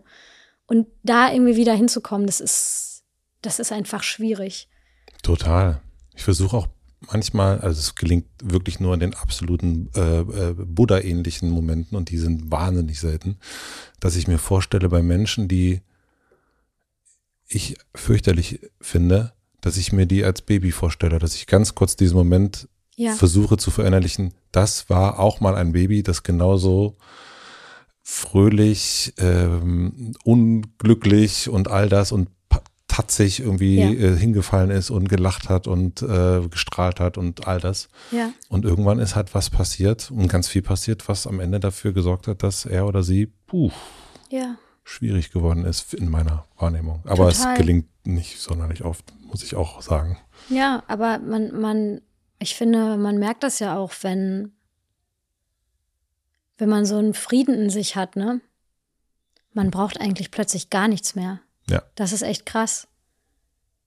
Also, man braucht nichts Materielles mehr. Man braucht nicht irgendeine Bestätigung im Außen dann ist man einfach dankbar. Und das ist, das passiert nicht mehr so oft. Und ich finde es so krass, weil ich, ich habe jetzt am Anfang so viel über den Körper gesprochen und so, ne? Aber über den Körper auch hinaus denke ich mir manchmal so, ey, wir haben so viele krasse Sachen mitbekommen als Menschen. Also so dieses Gehirn und und und und äh, unsere Fähigkeiten. Ja, wir haben den geilsten Planeten von allen bekommen. Ey, unser Planet ist irgendwie der, ich meine, er ist Meinen wir. Mein, ja, naja, gut, aber sagen wir jetzt mal, sagen wir jetzt mal so, äh, ich kenne mich jetzt nicht so wahnsinnig gut aus, aber aus unseren, unserem kleinen Universum mit unseren Planeten, die wir so kennen, wissen wir ja zumindest, so was hier an Natur abgeht, was hier so, was wir so mitbekommen haben, ist schon extrem another level. So, also auf anderen Planeten Mars geht jetzt nicht so, geht, geht nicht, geht nicht so viel ab. ja. ja und einfach sozusagen sich so, das ist, das ist mir manchmal ein, also mir manchmal ein Rätsel, dass Menschen das einfach nicht auf dem Schirm haben, was sie eigentlich mitbekommen haben. Dass auch, also allein der Zustand, gesund zu sein. Wieso checken es Leute erst in dem Moment, wo sie Krebs kriegen oder wo sie, wo, wo ihre Liebsten Krebs kriegen? Oder weißt du, wieso checken sie erst in dem Moment, das Leben zu schätzen die Gesundheit zu schätzen, auf sich Acht zu geben. Ich weiß es nicht. Naja. Ich weiß es nicht. Am Ende ist es natürlich eine, ein, ein, ein Spiegel, ne? Also wenn es dem Planeten scheiße geht, geht es dem Menschen scheiße und dem Planeten geht scheiße, weil es dem Menschen scheiße geht. Also ja. es ist ja ein Ausdruck, äh, da sind wir wieder dabei, äh, von dem, also wir reden die ganze Zeit natürlich über den Planeten und Umweltschutz, was wahnsinnig wichtig ist, aber ich glaube, wir müssen extrem extremst schnell auch dahin kommen, zum Thema Menschenschutz zu sprechen, ja. weil beides verkackt sich die ganze Zeit. Aber das meine ich ja. Ich, ich, ich glaube, wenn, wenn Menschen besser zu sich selber wären, würden sie besser zu ihrem Planeten sein, würden sie besser zu dem Platz sein, auf dem sie leben. Wie hast du das, wie bist du das angegangen? Also irgendwann merkt man ja, okay, es gibt hier eine Notwendigkeit, ich muss da irgendwas ändern. Ich bin, ich muss mich mit mir selber auseinandersetzen. Die Wunde, über die wir gesprochen haben. Ähm, und ich habe, nach meinem Gefühl, ist der Film nicht eine Bearbeitung der Wunde in dem, in dem Moment, wo sie, wo nach ein bisschen so Eiter äh, äh, ist, sondern eigentlich ist eine Wunde, die fast schon eine Narbe ist und die du jetzt aber gut kennst. So fühlt sich das zumindest an, was du erzählt hast.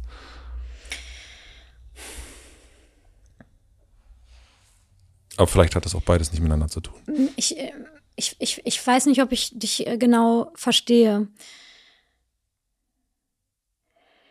Für mich ist es weniger so wie eine Wunde, die dann heilt und dann gibt es noch eine Narbe oder so und vielleicht geht sie wieder auf oder nicht, sondern für mich ist es so, ein Teil des Menschseins ist dieses Tragen von Wunden. Aber für mich ist es nicht so, dass man dann, dass es, dass man dann ein glücklicher Mensch ist, wenn man alle seine Wunden geheilt hat und alle seine Narben zeigen kann und sagen kann, hier, ich hatte 15 Wunden und jetzt sind sie alle zu. Ähm, und ich mache überall Bepanthen drauf. Sondern, sondern ich glaube, die Akzeptanz davon, dass wir vulnerable, vulnerable Präsenzen in, in dieser Welt sind, das ist für mich die Menschlichkeit und dass nicht das eine besser ist als das andere. Das verstehe ich. Wenn wir aber über Verletzungen sprechen, dann gibt es ja, ja Wunden und Verletzungen, die so doll sind, dass man gerade nicht anders, an nichts anderes denken kann dass das eigentlich das Leben bestimmt. Ja, und das ist in Ordnung. Und dann soll man das fühlen. Ja. Ja. Finde ich auch. Aber würdest du auch sagen, dass es dann darum geht, zu gucken, wie, also jetzt habe ich hier, du hast erst dieses Bild aufgezeichnet von dem, von der Kunst, ja. mit dem, dem, dem Arm kaputt machen. Jetzt sehe ich hier gerade meinen Arm, der ist komplett aufgerissen und irgendwie hängt nur noch so, hängen nur noch so Sachen runter. Und würdest du dann sagen, es geht darum, mit dieser Wunde zu leben oder zu gucken, wie geht es auch darum, die Wunde zu verarzten.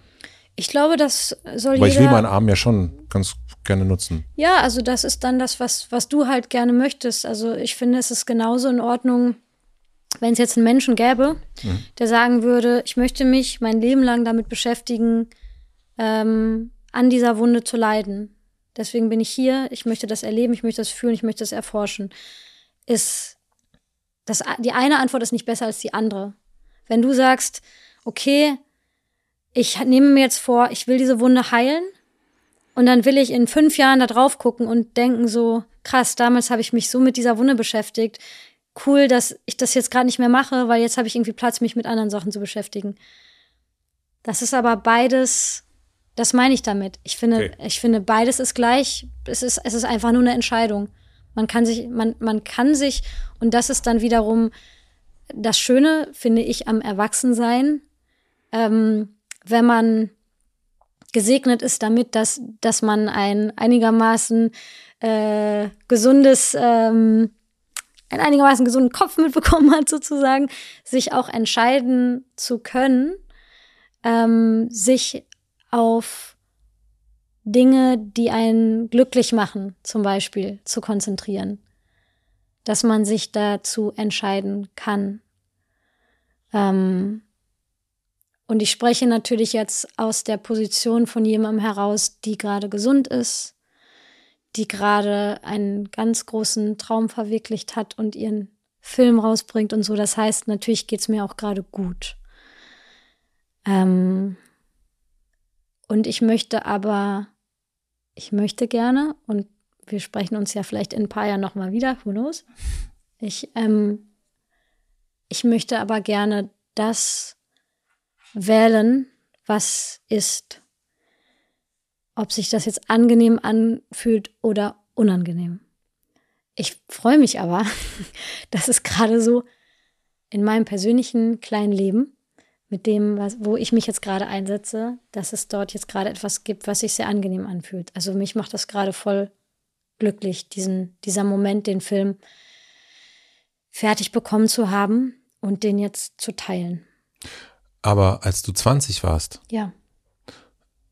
Ähm, und da hast du ja schon erzählt, dass es da eine Zeit gab, wo du, wo das Wertgefühl für dich selber nicht so hoch war. Und zu sehr, ne, Ablehnungsthematik, Schauspieler sein. Und wie bist du, also, du bist jetzt sehr in einem, ich bewerte das nicht, sondern ich nehme das einfach nur wahr. Mhm. Und ich glaube, dass man das auch vor allen Dingen dann kann, wenn man, glaube ich, wirklich gesund ist. Sonst ist es, glaube ich, dann wiederum schwierig, weil man zu viel mit der Wunde zu tun hat, wenn mhm. die zu doll wehtut. Hm, hast du aktiv was verändert? Also du hast vom Glück auch gesprochen. Das ist ja auch eine Hinwendung zum Glück. Oder ist das mit der Zeit, mit dem Älterwerden, ist das, ist das passiert? Ich, mhm, ich kann es nicht so genau beantworten. Ich glaube, mit dem Älterwerden sind Sachen passiert. Ähm, ich glaube, mh, mm, die Wahrnehmung verändert, verändert sich ja mit allem, was, was man erlebt. Mit allen Begegnungen, die man hat und so.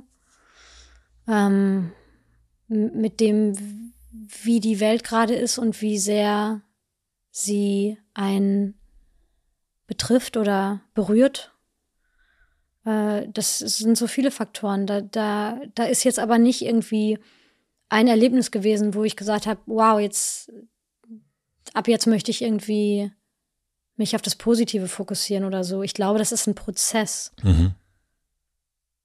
Und das sind auch immer wieder Entscheidungen. Also wir haben ja alle das, dass man auch mal beschissene Tage hat. Und dann. Nimmst du die dann einfach an? Ja, klar. Aber du versuchst nicht zu sagen, scheiß Tag heute, äh, Wetter irgendwie doof und jetzt gucke ich irgendwie, dass ich meine, und ich merke, ich bin scheiße drauf. Und dann gibt es ja Sachen, die dann, die man so in der kleinen äh, mentalen Apotheke hat, wenn man die braucht. Und sagt dann, okay, ich treffe mich jetzt mit Freunden und so weiter und, und versucht, dass es mir besser geht. Oder versuchst du einfach wirklich in diesem, mit diesem Gefühl zu leben, das anzunehmen? Beides. Mhm. Also ich mache Platz für das Gefühl und ähm, im besten Falle, wenn ich dann nicht andere Menschen um mich herum verschrecke, äh, drücke ich das dann auch aus. Ja. Und dann weine ich, wenn ich traurig bin und dann schreie ich mal kurz, wenn ich wütend bin, so. Ähm, also ich versuche das anzunehmen, was manchmal nicht, also was manchmal sehr viel Mut bedarf. Ähm, und gleichzeitig, ähm, gleichzeitig wende ich mich natürlich auch an meine Liebsten und sage, ey, hast du kurz zehn Minuten, ich brauche Unterstützung. So, auf jeden Fall, auf jeden Fall. Aber dieser Film handelt ja am Anfang von der Flucht. Ja. Und ähm, der handelt davon, dass man eben nicht genau hingucken will auf seine Wunde. Richtig. Und wenn ich jetzt das, und das ist deine Geschichte, die du unbedingt erzählen musstest. Und wenn ich jetzt gucke, und das ist jetzt so Sherlock Holmes mäßig, was haben wir denn in der Biografie, was bietet sich denn da jetzt an? Dann denke ich natürlich auch auf der einen Seite, okay, ich äh, Schauspielerin, Tatort, ähm, rollenmäßig, ich kenne nicht alle Filme von dir, aber wenn ich mir sowas wie Unbroken oder so angucke, dann denke ich so, wow, krass, Wahnsinn. Mhm. Und ähm, dieser erste Film, den du mit Pola gemacht hast. Am Himmel der Tag. Genau. Das ist ja nicht, wo man sagen würde, na gut, immer die gleichen Rollen und so weiter und so fort. Meine Fresse. Sondern da ist ja auch die Craft zu sehen. Das stelle ich einmal so fest. Ja. Und dann habe ich aber auch festgestellt, dieses Weg nach London immer wieder dahin, andere Sprache, äh, anderer Ort. Ähm, und jetzt kombiniere, kombiniere, denke ich, okay, hier geht es um eine Flucht, da lebe ich auch zumindest einen, einen flüchtigen Moment. Also ist das eine, eine Zeit gewesen, wo du versucht hast, auch zu flüchten? Und jetzt habe ich ja nicht das Gefühl, dass du auf der Flucht bist, gerade alles andere als das. Nee, total. Und ich ähm, möchte trotzdem nie in Berlin sein. okay, das ist geblieben. Also, also ich glaube, ich würde das nicht als Flucht bezeichnen, überhaupt nicht. Das ist einfach ein Teil meines Lebens bisher, auch immer noch, dass ich nicht nur an einem Ort sein kann. Ähm, und dass ich sehr gerne an neue Orte gehe, neue Dinge sehe, neue Welten für mich aufmache. Das ist, das ist einfach so. Und das fühlt sich aber nicht nach einer Flucht an, sondern das Gegenteil. Wenn ich im Zug sitze an einen neuen Ort, dann ist es eine Aufregung. Mhm. Dann bin ich aufgeregt und denke, oh, was wird das nächste Chapter sein? Was, was passiert als nächstes im Leben? Also mhm. es ist eher so. Es hat eher was mit, es fühlt sich eher sehr jung an. So sehr ähm, fast schon unschuldig. So wie, mit so frischen Augen auf die Welt zu blicken. So fühlt es sich eher an. Mm. Und jetzt versuche ich mich gerade zu erinnern, was du am Anfang gefragt hast. Ach, naja. äh, genau, ich weiß wieder. Du wolltest, äh, du wolltest wissen, ob du Sherlock Holmes sein kannst ja. und ob du in der Biografie Sachen findest. Aber ich glaube, ich muss noch eine Sache sagen, die auch, die ich auch total spannend finde, die mir letztens auch aufgefallen ist, weil es gibt einen Menschen, der vor fünfeinhalb Jahren dieses Drehbuch geschrieben hat. Dann gab es einen Menschen, der diesen Film gedreht hat. Dann gab es einen Menschen, der im Schnitt saß. Und jetzt gibt es einen Menschen, der diesen Film herausbringt. Und ja. das bin natürlich alles ich. Aber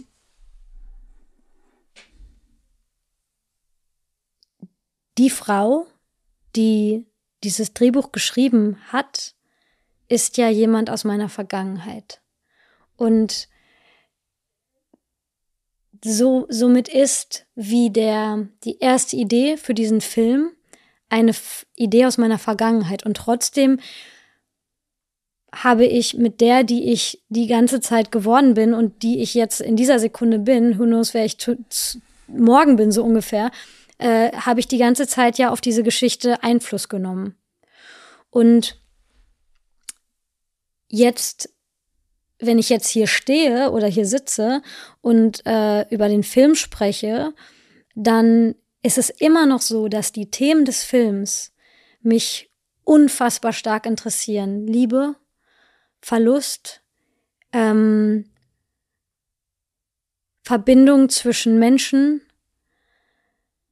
Angst, Vertrauen, das sind, das sind Themen, die finde ich hochinteressant und ich kann mir vorstellen, ich weiß aber nicht, wer ich, wenn ich hoffentlich Touchwood, wir haben immer noch kein Holz in Doch, ich glaube, man, den Tisch kann Doch, man. da ist was. Ich musste kurz diese Holzkiste der Tisch, berühren. Der Tisch hat auch Holz, Holz okay. in sich. Also. Okay. also, äh, wer auch immer ich werde noch, so je nachdem, wie lange ich around bin. Aber diese Themen finde ich, die fand ich schon immer hochgradig interessant. Also schon im Kindergarten habe ich so starke Liebesgefühle gespürt Damals war es ein Schauspieler aus der Serie Hotel Paradies, Axel Malzacher. Er spielte dort einen jungen Mann im Rollstuhl. Ähm, und ich habe ihn so sehr geliebt, dass ich immer versucht habe, äh, ihn aufzumalen und seine Krücken aufzumalen. Das könnte eine kleine Inspiration für Kira sein, die die, die Menschen, die sie liebt, mhm. immer malt. Ähm, aber was ich damit sagen will, ist, ich, ich habe mich schon immer extrem stark für Liebe interessiert. Schon als kleinstes Kind. Und ich kann mir vorstellen, dass ich als alte Omi, dass das immer noch das Thema sein wird, was mich am stärksten umtreibt. Ähm, das heißt, diese Themen sind alle, diese Themen im Film sind alle hochgradig persönlich. Und der Film, das, was ich geschrieben habe, hat mich in dem Moment sehr berührt, wo ich es geschrieben habe in dem Moment, wo ich dran gearbeitet habe. Und jetzt, wenn ich mir jetzt den Film angucke, und ich habe ihn mit Sicherheit 250.000 Mal gesehen, dann ist es immer noch so, dass mich meistens an unterschiedlichen Stellen, dass mich an unterschiedlichen Stellen dieser Film catcht und mich berührt. Und deswegen weiß ich, dass diese Themen im Film ganz tiefe Themen in mir drin sind. Was aber nicht bedeutet, dass es biografische Punkte in meinem Leben gibt oder gab, die ich äh, mit diesem Film ausgedrückt habe. Aber die Gefühle, die der Film in mir auslöst, das sind, das ist eine absolute Wahrheit, natürlich. Und hochgradig persönlich. Ja. Also es ist nicht eine Verarbeitung einer Biografie. Richtig. Sondern eine Bearbeitung eines Gefühls oder von Gefühlen. Richtig. Ja, verstehe.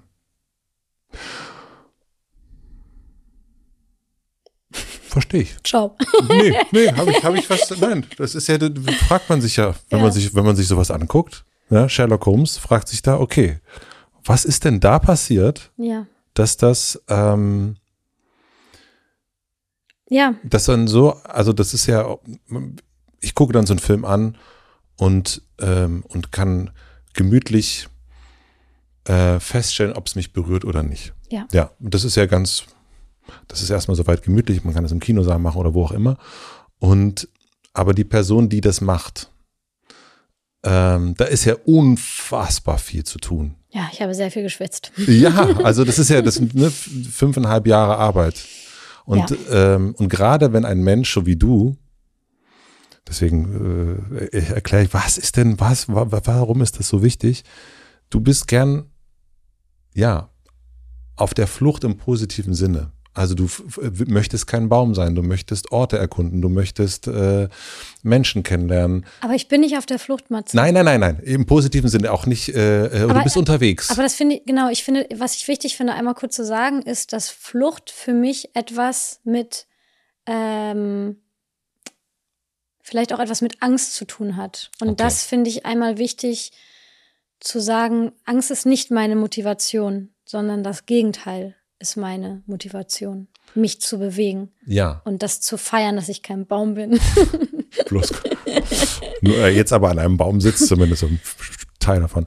Ähm, aber so ein Film bedeutet aber auch, wenn man sagt, okay, ich schreibe das jetzt, dann ist ja dieses,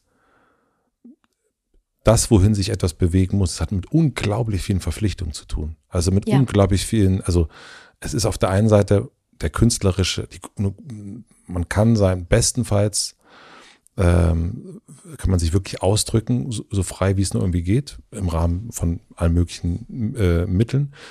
Aber es bedeutet ja auch, man ist auch da verpflichtet. Ja. Und das total. ist, das ist schon, ähm, das ist ja auch allerhand, was man da eingeht, um total. das zu tun. Ja, also, also ähm, es ist zum einen diese ganzen Entscheidungen, für die man Verantwortung übernimmt, aber man nimmt, also es ist ja ein bisschen so, du entscheidest dich eben, dieser Kapitän auf dem Boot zu sein und wenn äh, alles zerbricht und äh, ähm, dieses Boot untergeht, dann hast du dich eben dazu entschieden, dass du dieser letzte Mensch auf dem Boot bist, wo hm. dann, äh, wo man noch so, so die Faust sieht, die dann so langsam im Wasser versinkt. Und das, äh, das war für mich aber total gut, dieses Wissen zu haben, ich habe gar keine Wahl, äh, aufzugeben, sondern ja. ich verpflichte mich jetzt daran zu glauben bis zum letzten Moment. Und das ist ja eine lange Zeit, diese fünfeinhalb Jahre, wie du dir vorstellen kannst. Es gab so verschiedene Schritte. Ich habe ähm, ich habe erstmal dieses Drehbuch geschrieben mit dem Gedanken, selbst wenn ich das niemals mit irgendwem teilen würde, muss es trotzdem, muss diese Geschichte trotzdem auf dem Papier ihren Raum finden. Die muss einfach existieren. Und dann war quasi der Ablauf, dann habe ich es ein paar Freunden gegeben, die fanden super. Dann war ich mutig genug, es meiner Londoner Agentur zu geben. Äh, meine Schauspielagentin, die haben gesagt, okay, wenn wir es mögen, geben wir es ans Literary Department. Dann habe ich dadurch einen Agenten bekommen als Regisseurin und Drehbuchautorin bei Curtis Brown. Der nächste Schritt war, Produzenten zu finden, ProduzentInnen zu finden. Ähm, da bin ich dann den Weidemanns empfohlen worden. Die haben das Projekt angenommen. Dann haben wir angefangen, mit Geldgebern zu sprechen. Dann kam die Pandemie. Dann war sowieso alles äh, komplett verunsichert. Irgendwann ging es dann weiter. Dann haben wir Geld bekommen, woanders haben wir kein Geld bekommen. Und diese ganze Zeit war natürlich super shaky. Trotzdem habe ich die ganze Zeit weitergemacht, die, die, die Leute mit aufs Boot zu holen, die Teammitglieder.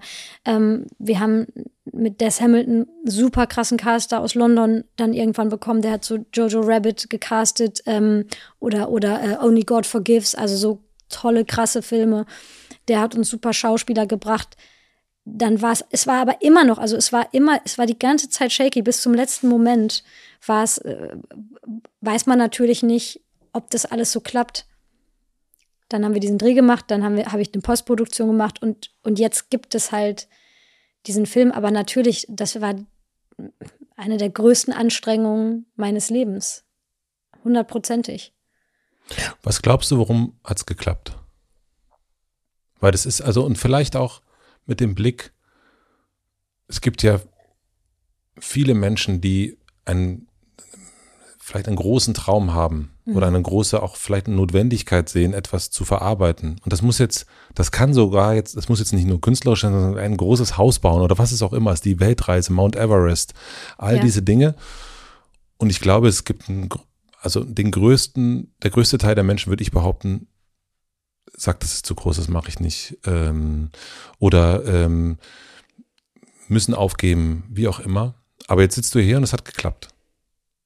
Und wenn du das so, äh, äh kann, vielleicht kannst du es übertragen. Also zum einen äh, habe ich einen bestimmten Glauben. Ich glaube daran, wenn Sachen auf dem Weg liegen, werden sie passieren. Wenn sie nicht auf dem Weg liegen, kann man sich noch so sehr anstrengen, dann werden sie einfach nicht passieren. Und das ist wie so mein Grundglaube oder wie so ein Grundvertrauen ins Leben. Man merkt ja immer, wann was fließt und wann was nicht fließt, sozusagen. Ja. Und darüber hinaus weiß ich, also erstmal bin ich dankbar, dass das geklappt hat. Ich habe meine ganze Liebe da reingesteckt vielleicht bei zwei von zehn Zuschauerinnen wird diese Liebe ankommen. Das würde mich sehr freuen. Aber auch da, it's, das mhm. gehört denen, was, was ähm, sie für diesen Film empfinden oder während sie ihn schauen.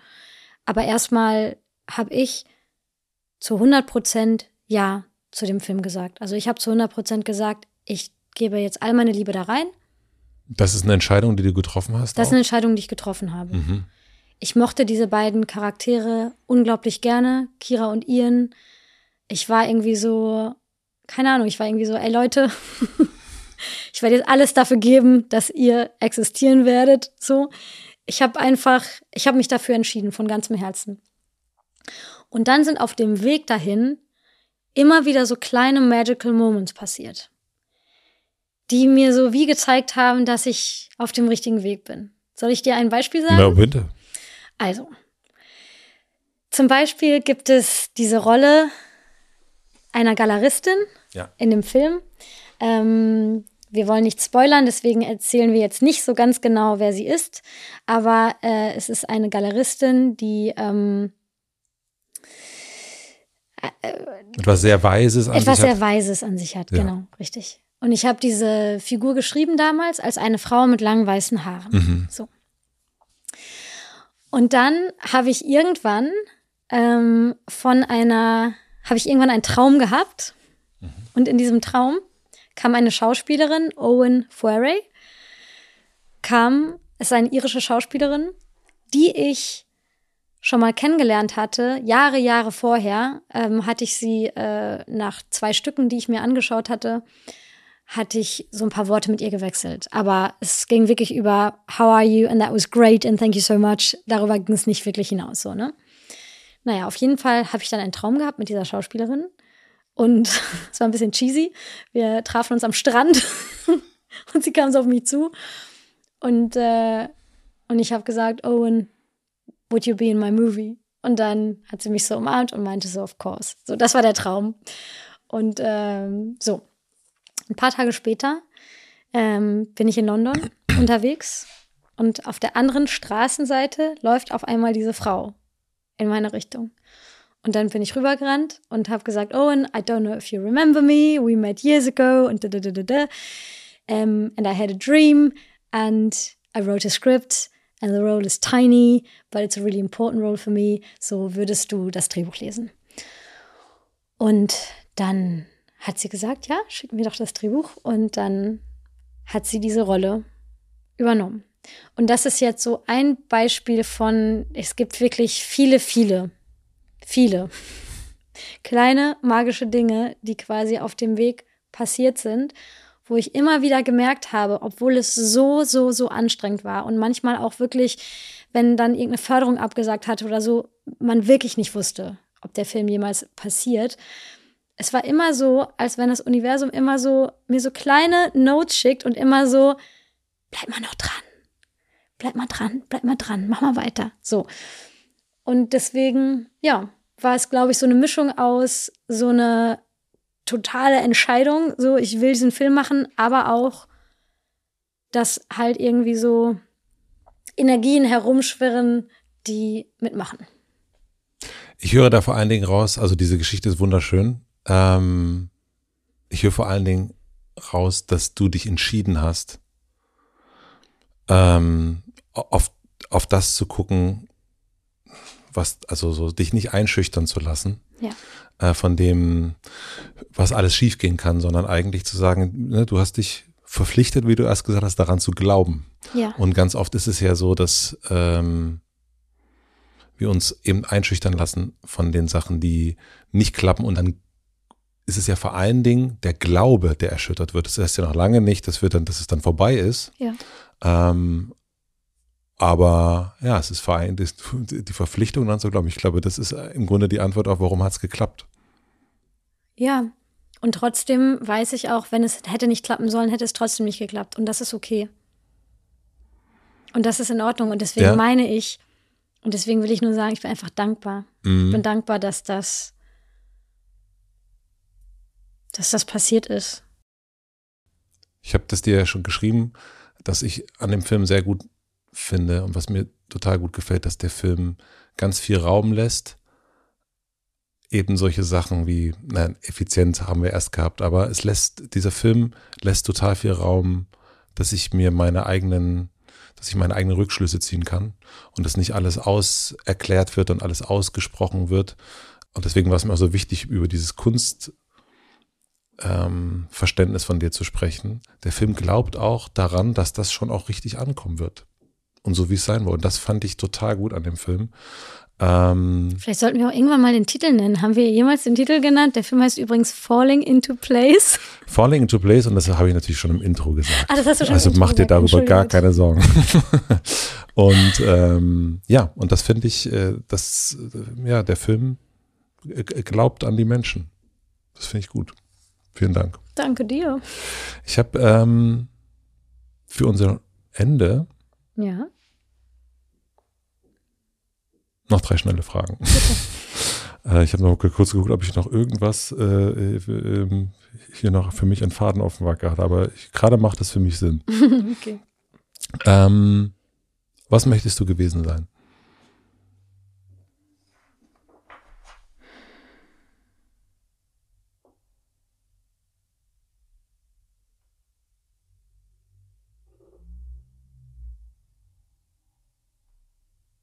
Boah, ist das schwer. Ihr müsst schneiden, ich muss echt kurz drüber nachdenken.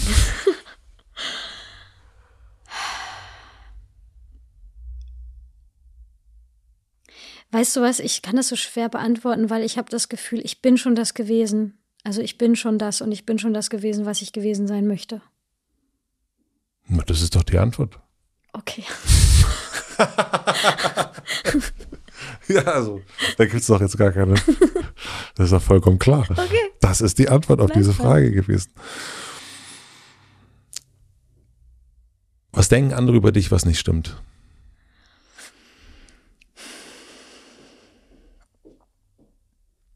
Ähm, das weiß ich nicht, weil zum Glück, thank God, weiß ich nicht, was andere Menschen über mich denken.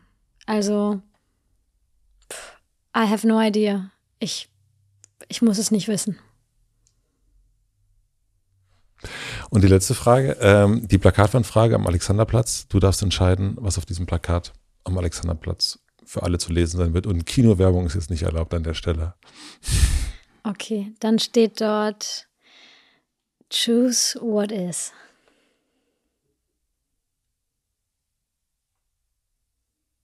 Ja. Ich werde darüber noch viel nachdenken. Okay. Weil ich, ähm, weil das für mich auch nochmal ein neuer, also irgendwie glaube ich daran, dass man es entscheiden kann. Weil das ist auch die,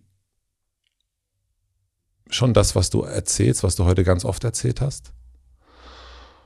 Und was sich auch in dem, in dem Film sich auch total widerspiegelt und glaube ich auch in deinem Leben total widerspiegelt. Die Entscheidung, die, die du getroffen hast, die, das Beenden von Dingen, das Anfangen von Sachen und so weiter.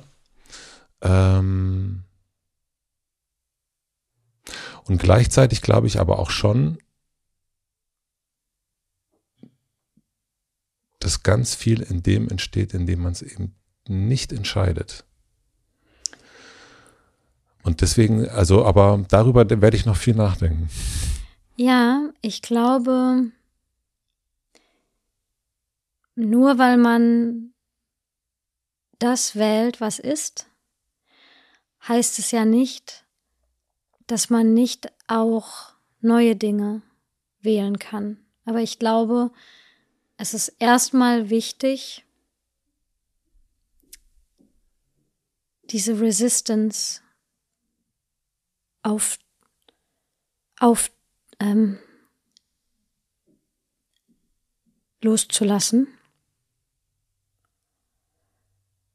und erstmal zu akzeptieren, was die Situation ist, in der man sich befindet, was die Gefühle sind, die man fühlt, was die Gedanken sind, die man denkt.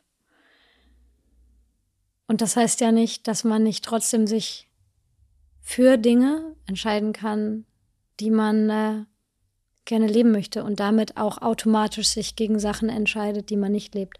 Aber erstmal zu sagen, das ist jetzt so, wie es ist. Das ist das, was wir gerade tun. Lasst uns auch neue Entscheidungen treffen, aber erstmal zu sagen, okay. Spannend. Ich, und jetzt ciao, Kakao.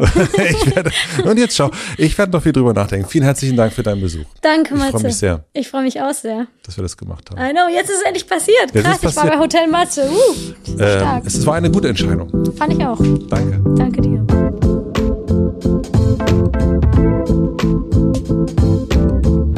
Das war Aline Tetzel. Vielen, vielen herzlichen Dank fürs Zuschauen und auch Zuhören. Ich finde es immer großartig, unterstützenswert sowieso, wenn Menschen die Sachen, die sie machen wollen, auch wirklich selbst in die Hand nehmen und dann auch umsetzen. Und ich finde, das hat Aline großartig gemacht mit Falling into Place. Den Film solltet ihr euch unbedingt anschauen. Ich habe den sehr, sehr gern gesehen, habe ein paar Tränchen auch verdrückt. Und wenn ihr das macht, also wenn ihr euch den Film anschaut, dann wird sie garantiert noch ganz, ganz viele weitere Filme drehen können. Und dann sitzt sie auch bald wieder hier alles wunderbar. Vielen, vielen herzlichen Dank. Herzlichen Dank an Maximilian Frisch für den Mix und den Schnitt und Anni Hofmann für die redaktionelle Unterstützung. Und wenn ihr Lust habt, noch eine weitere Hotel Matze Folge zu sehen oder zu hören, dann möchte ich euch die Folge mit Wim Wenders empfehlen. Dort sprechen wir auch übers Kunstmachen, über die Kunstfreiheit auch, über das Filmemachen und ganz, ganz viel mehr. Ich wünsche euch noch einen schönen Tag, eine gute Nacht, auf bald. Euer Matze.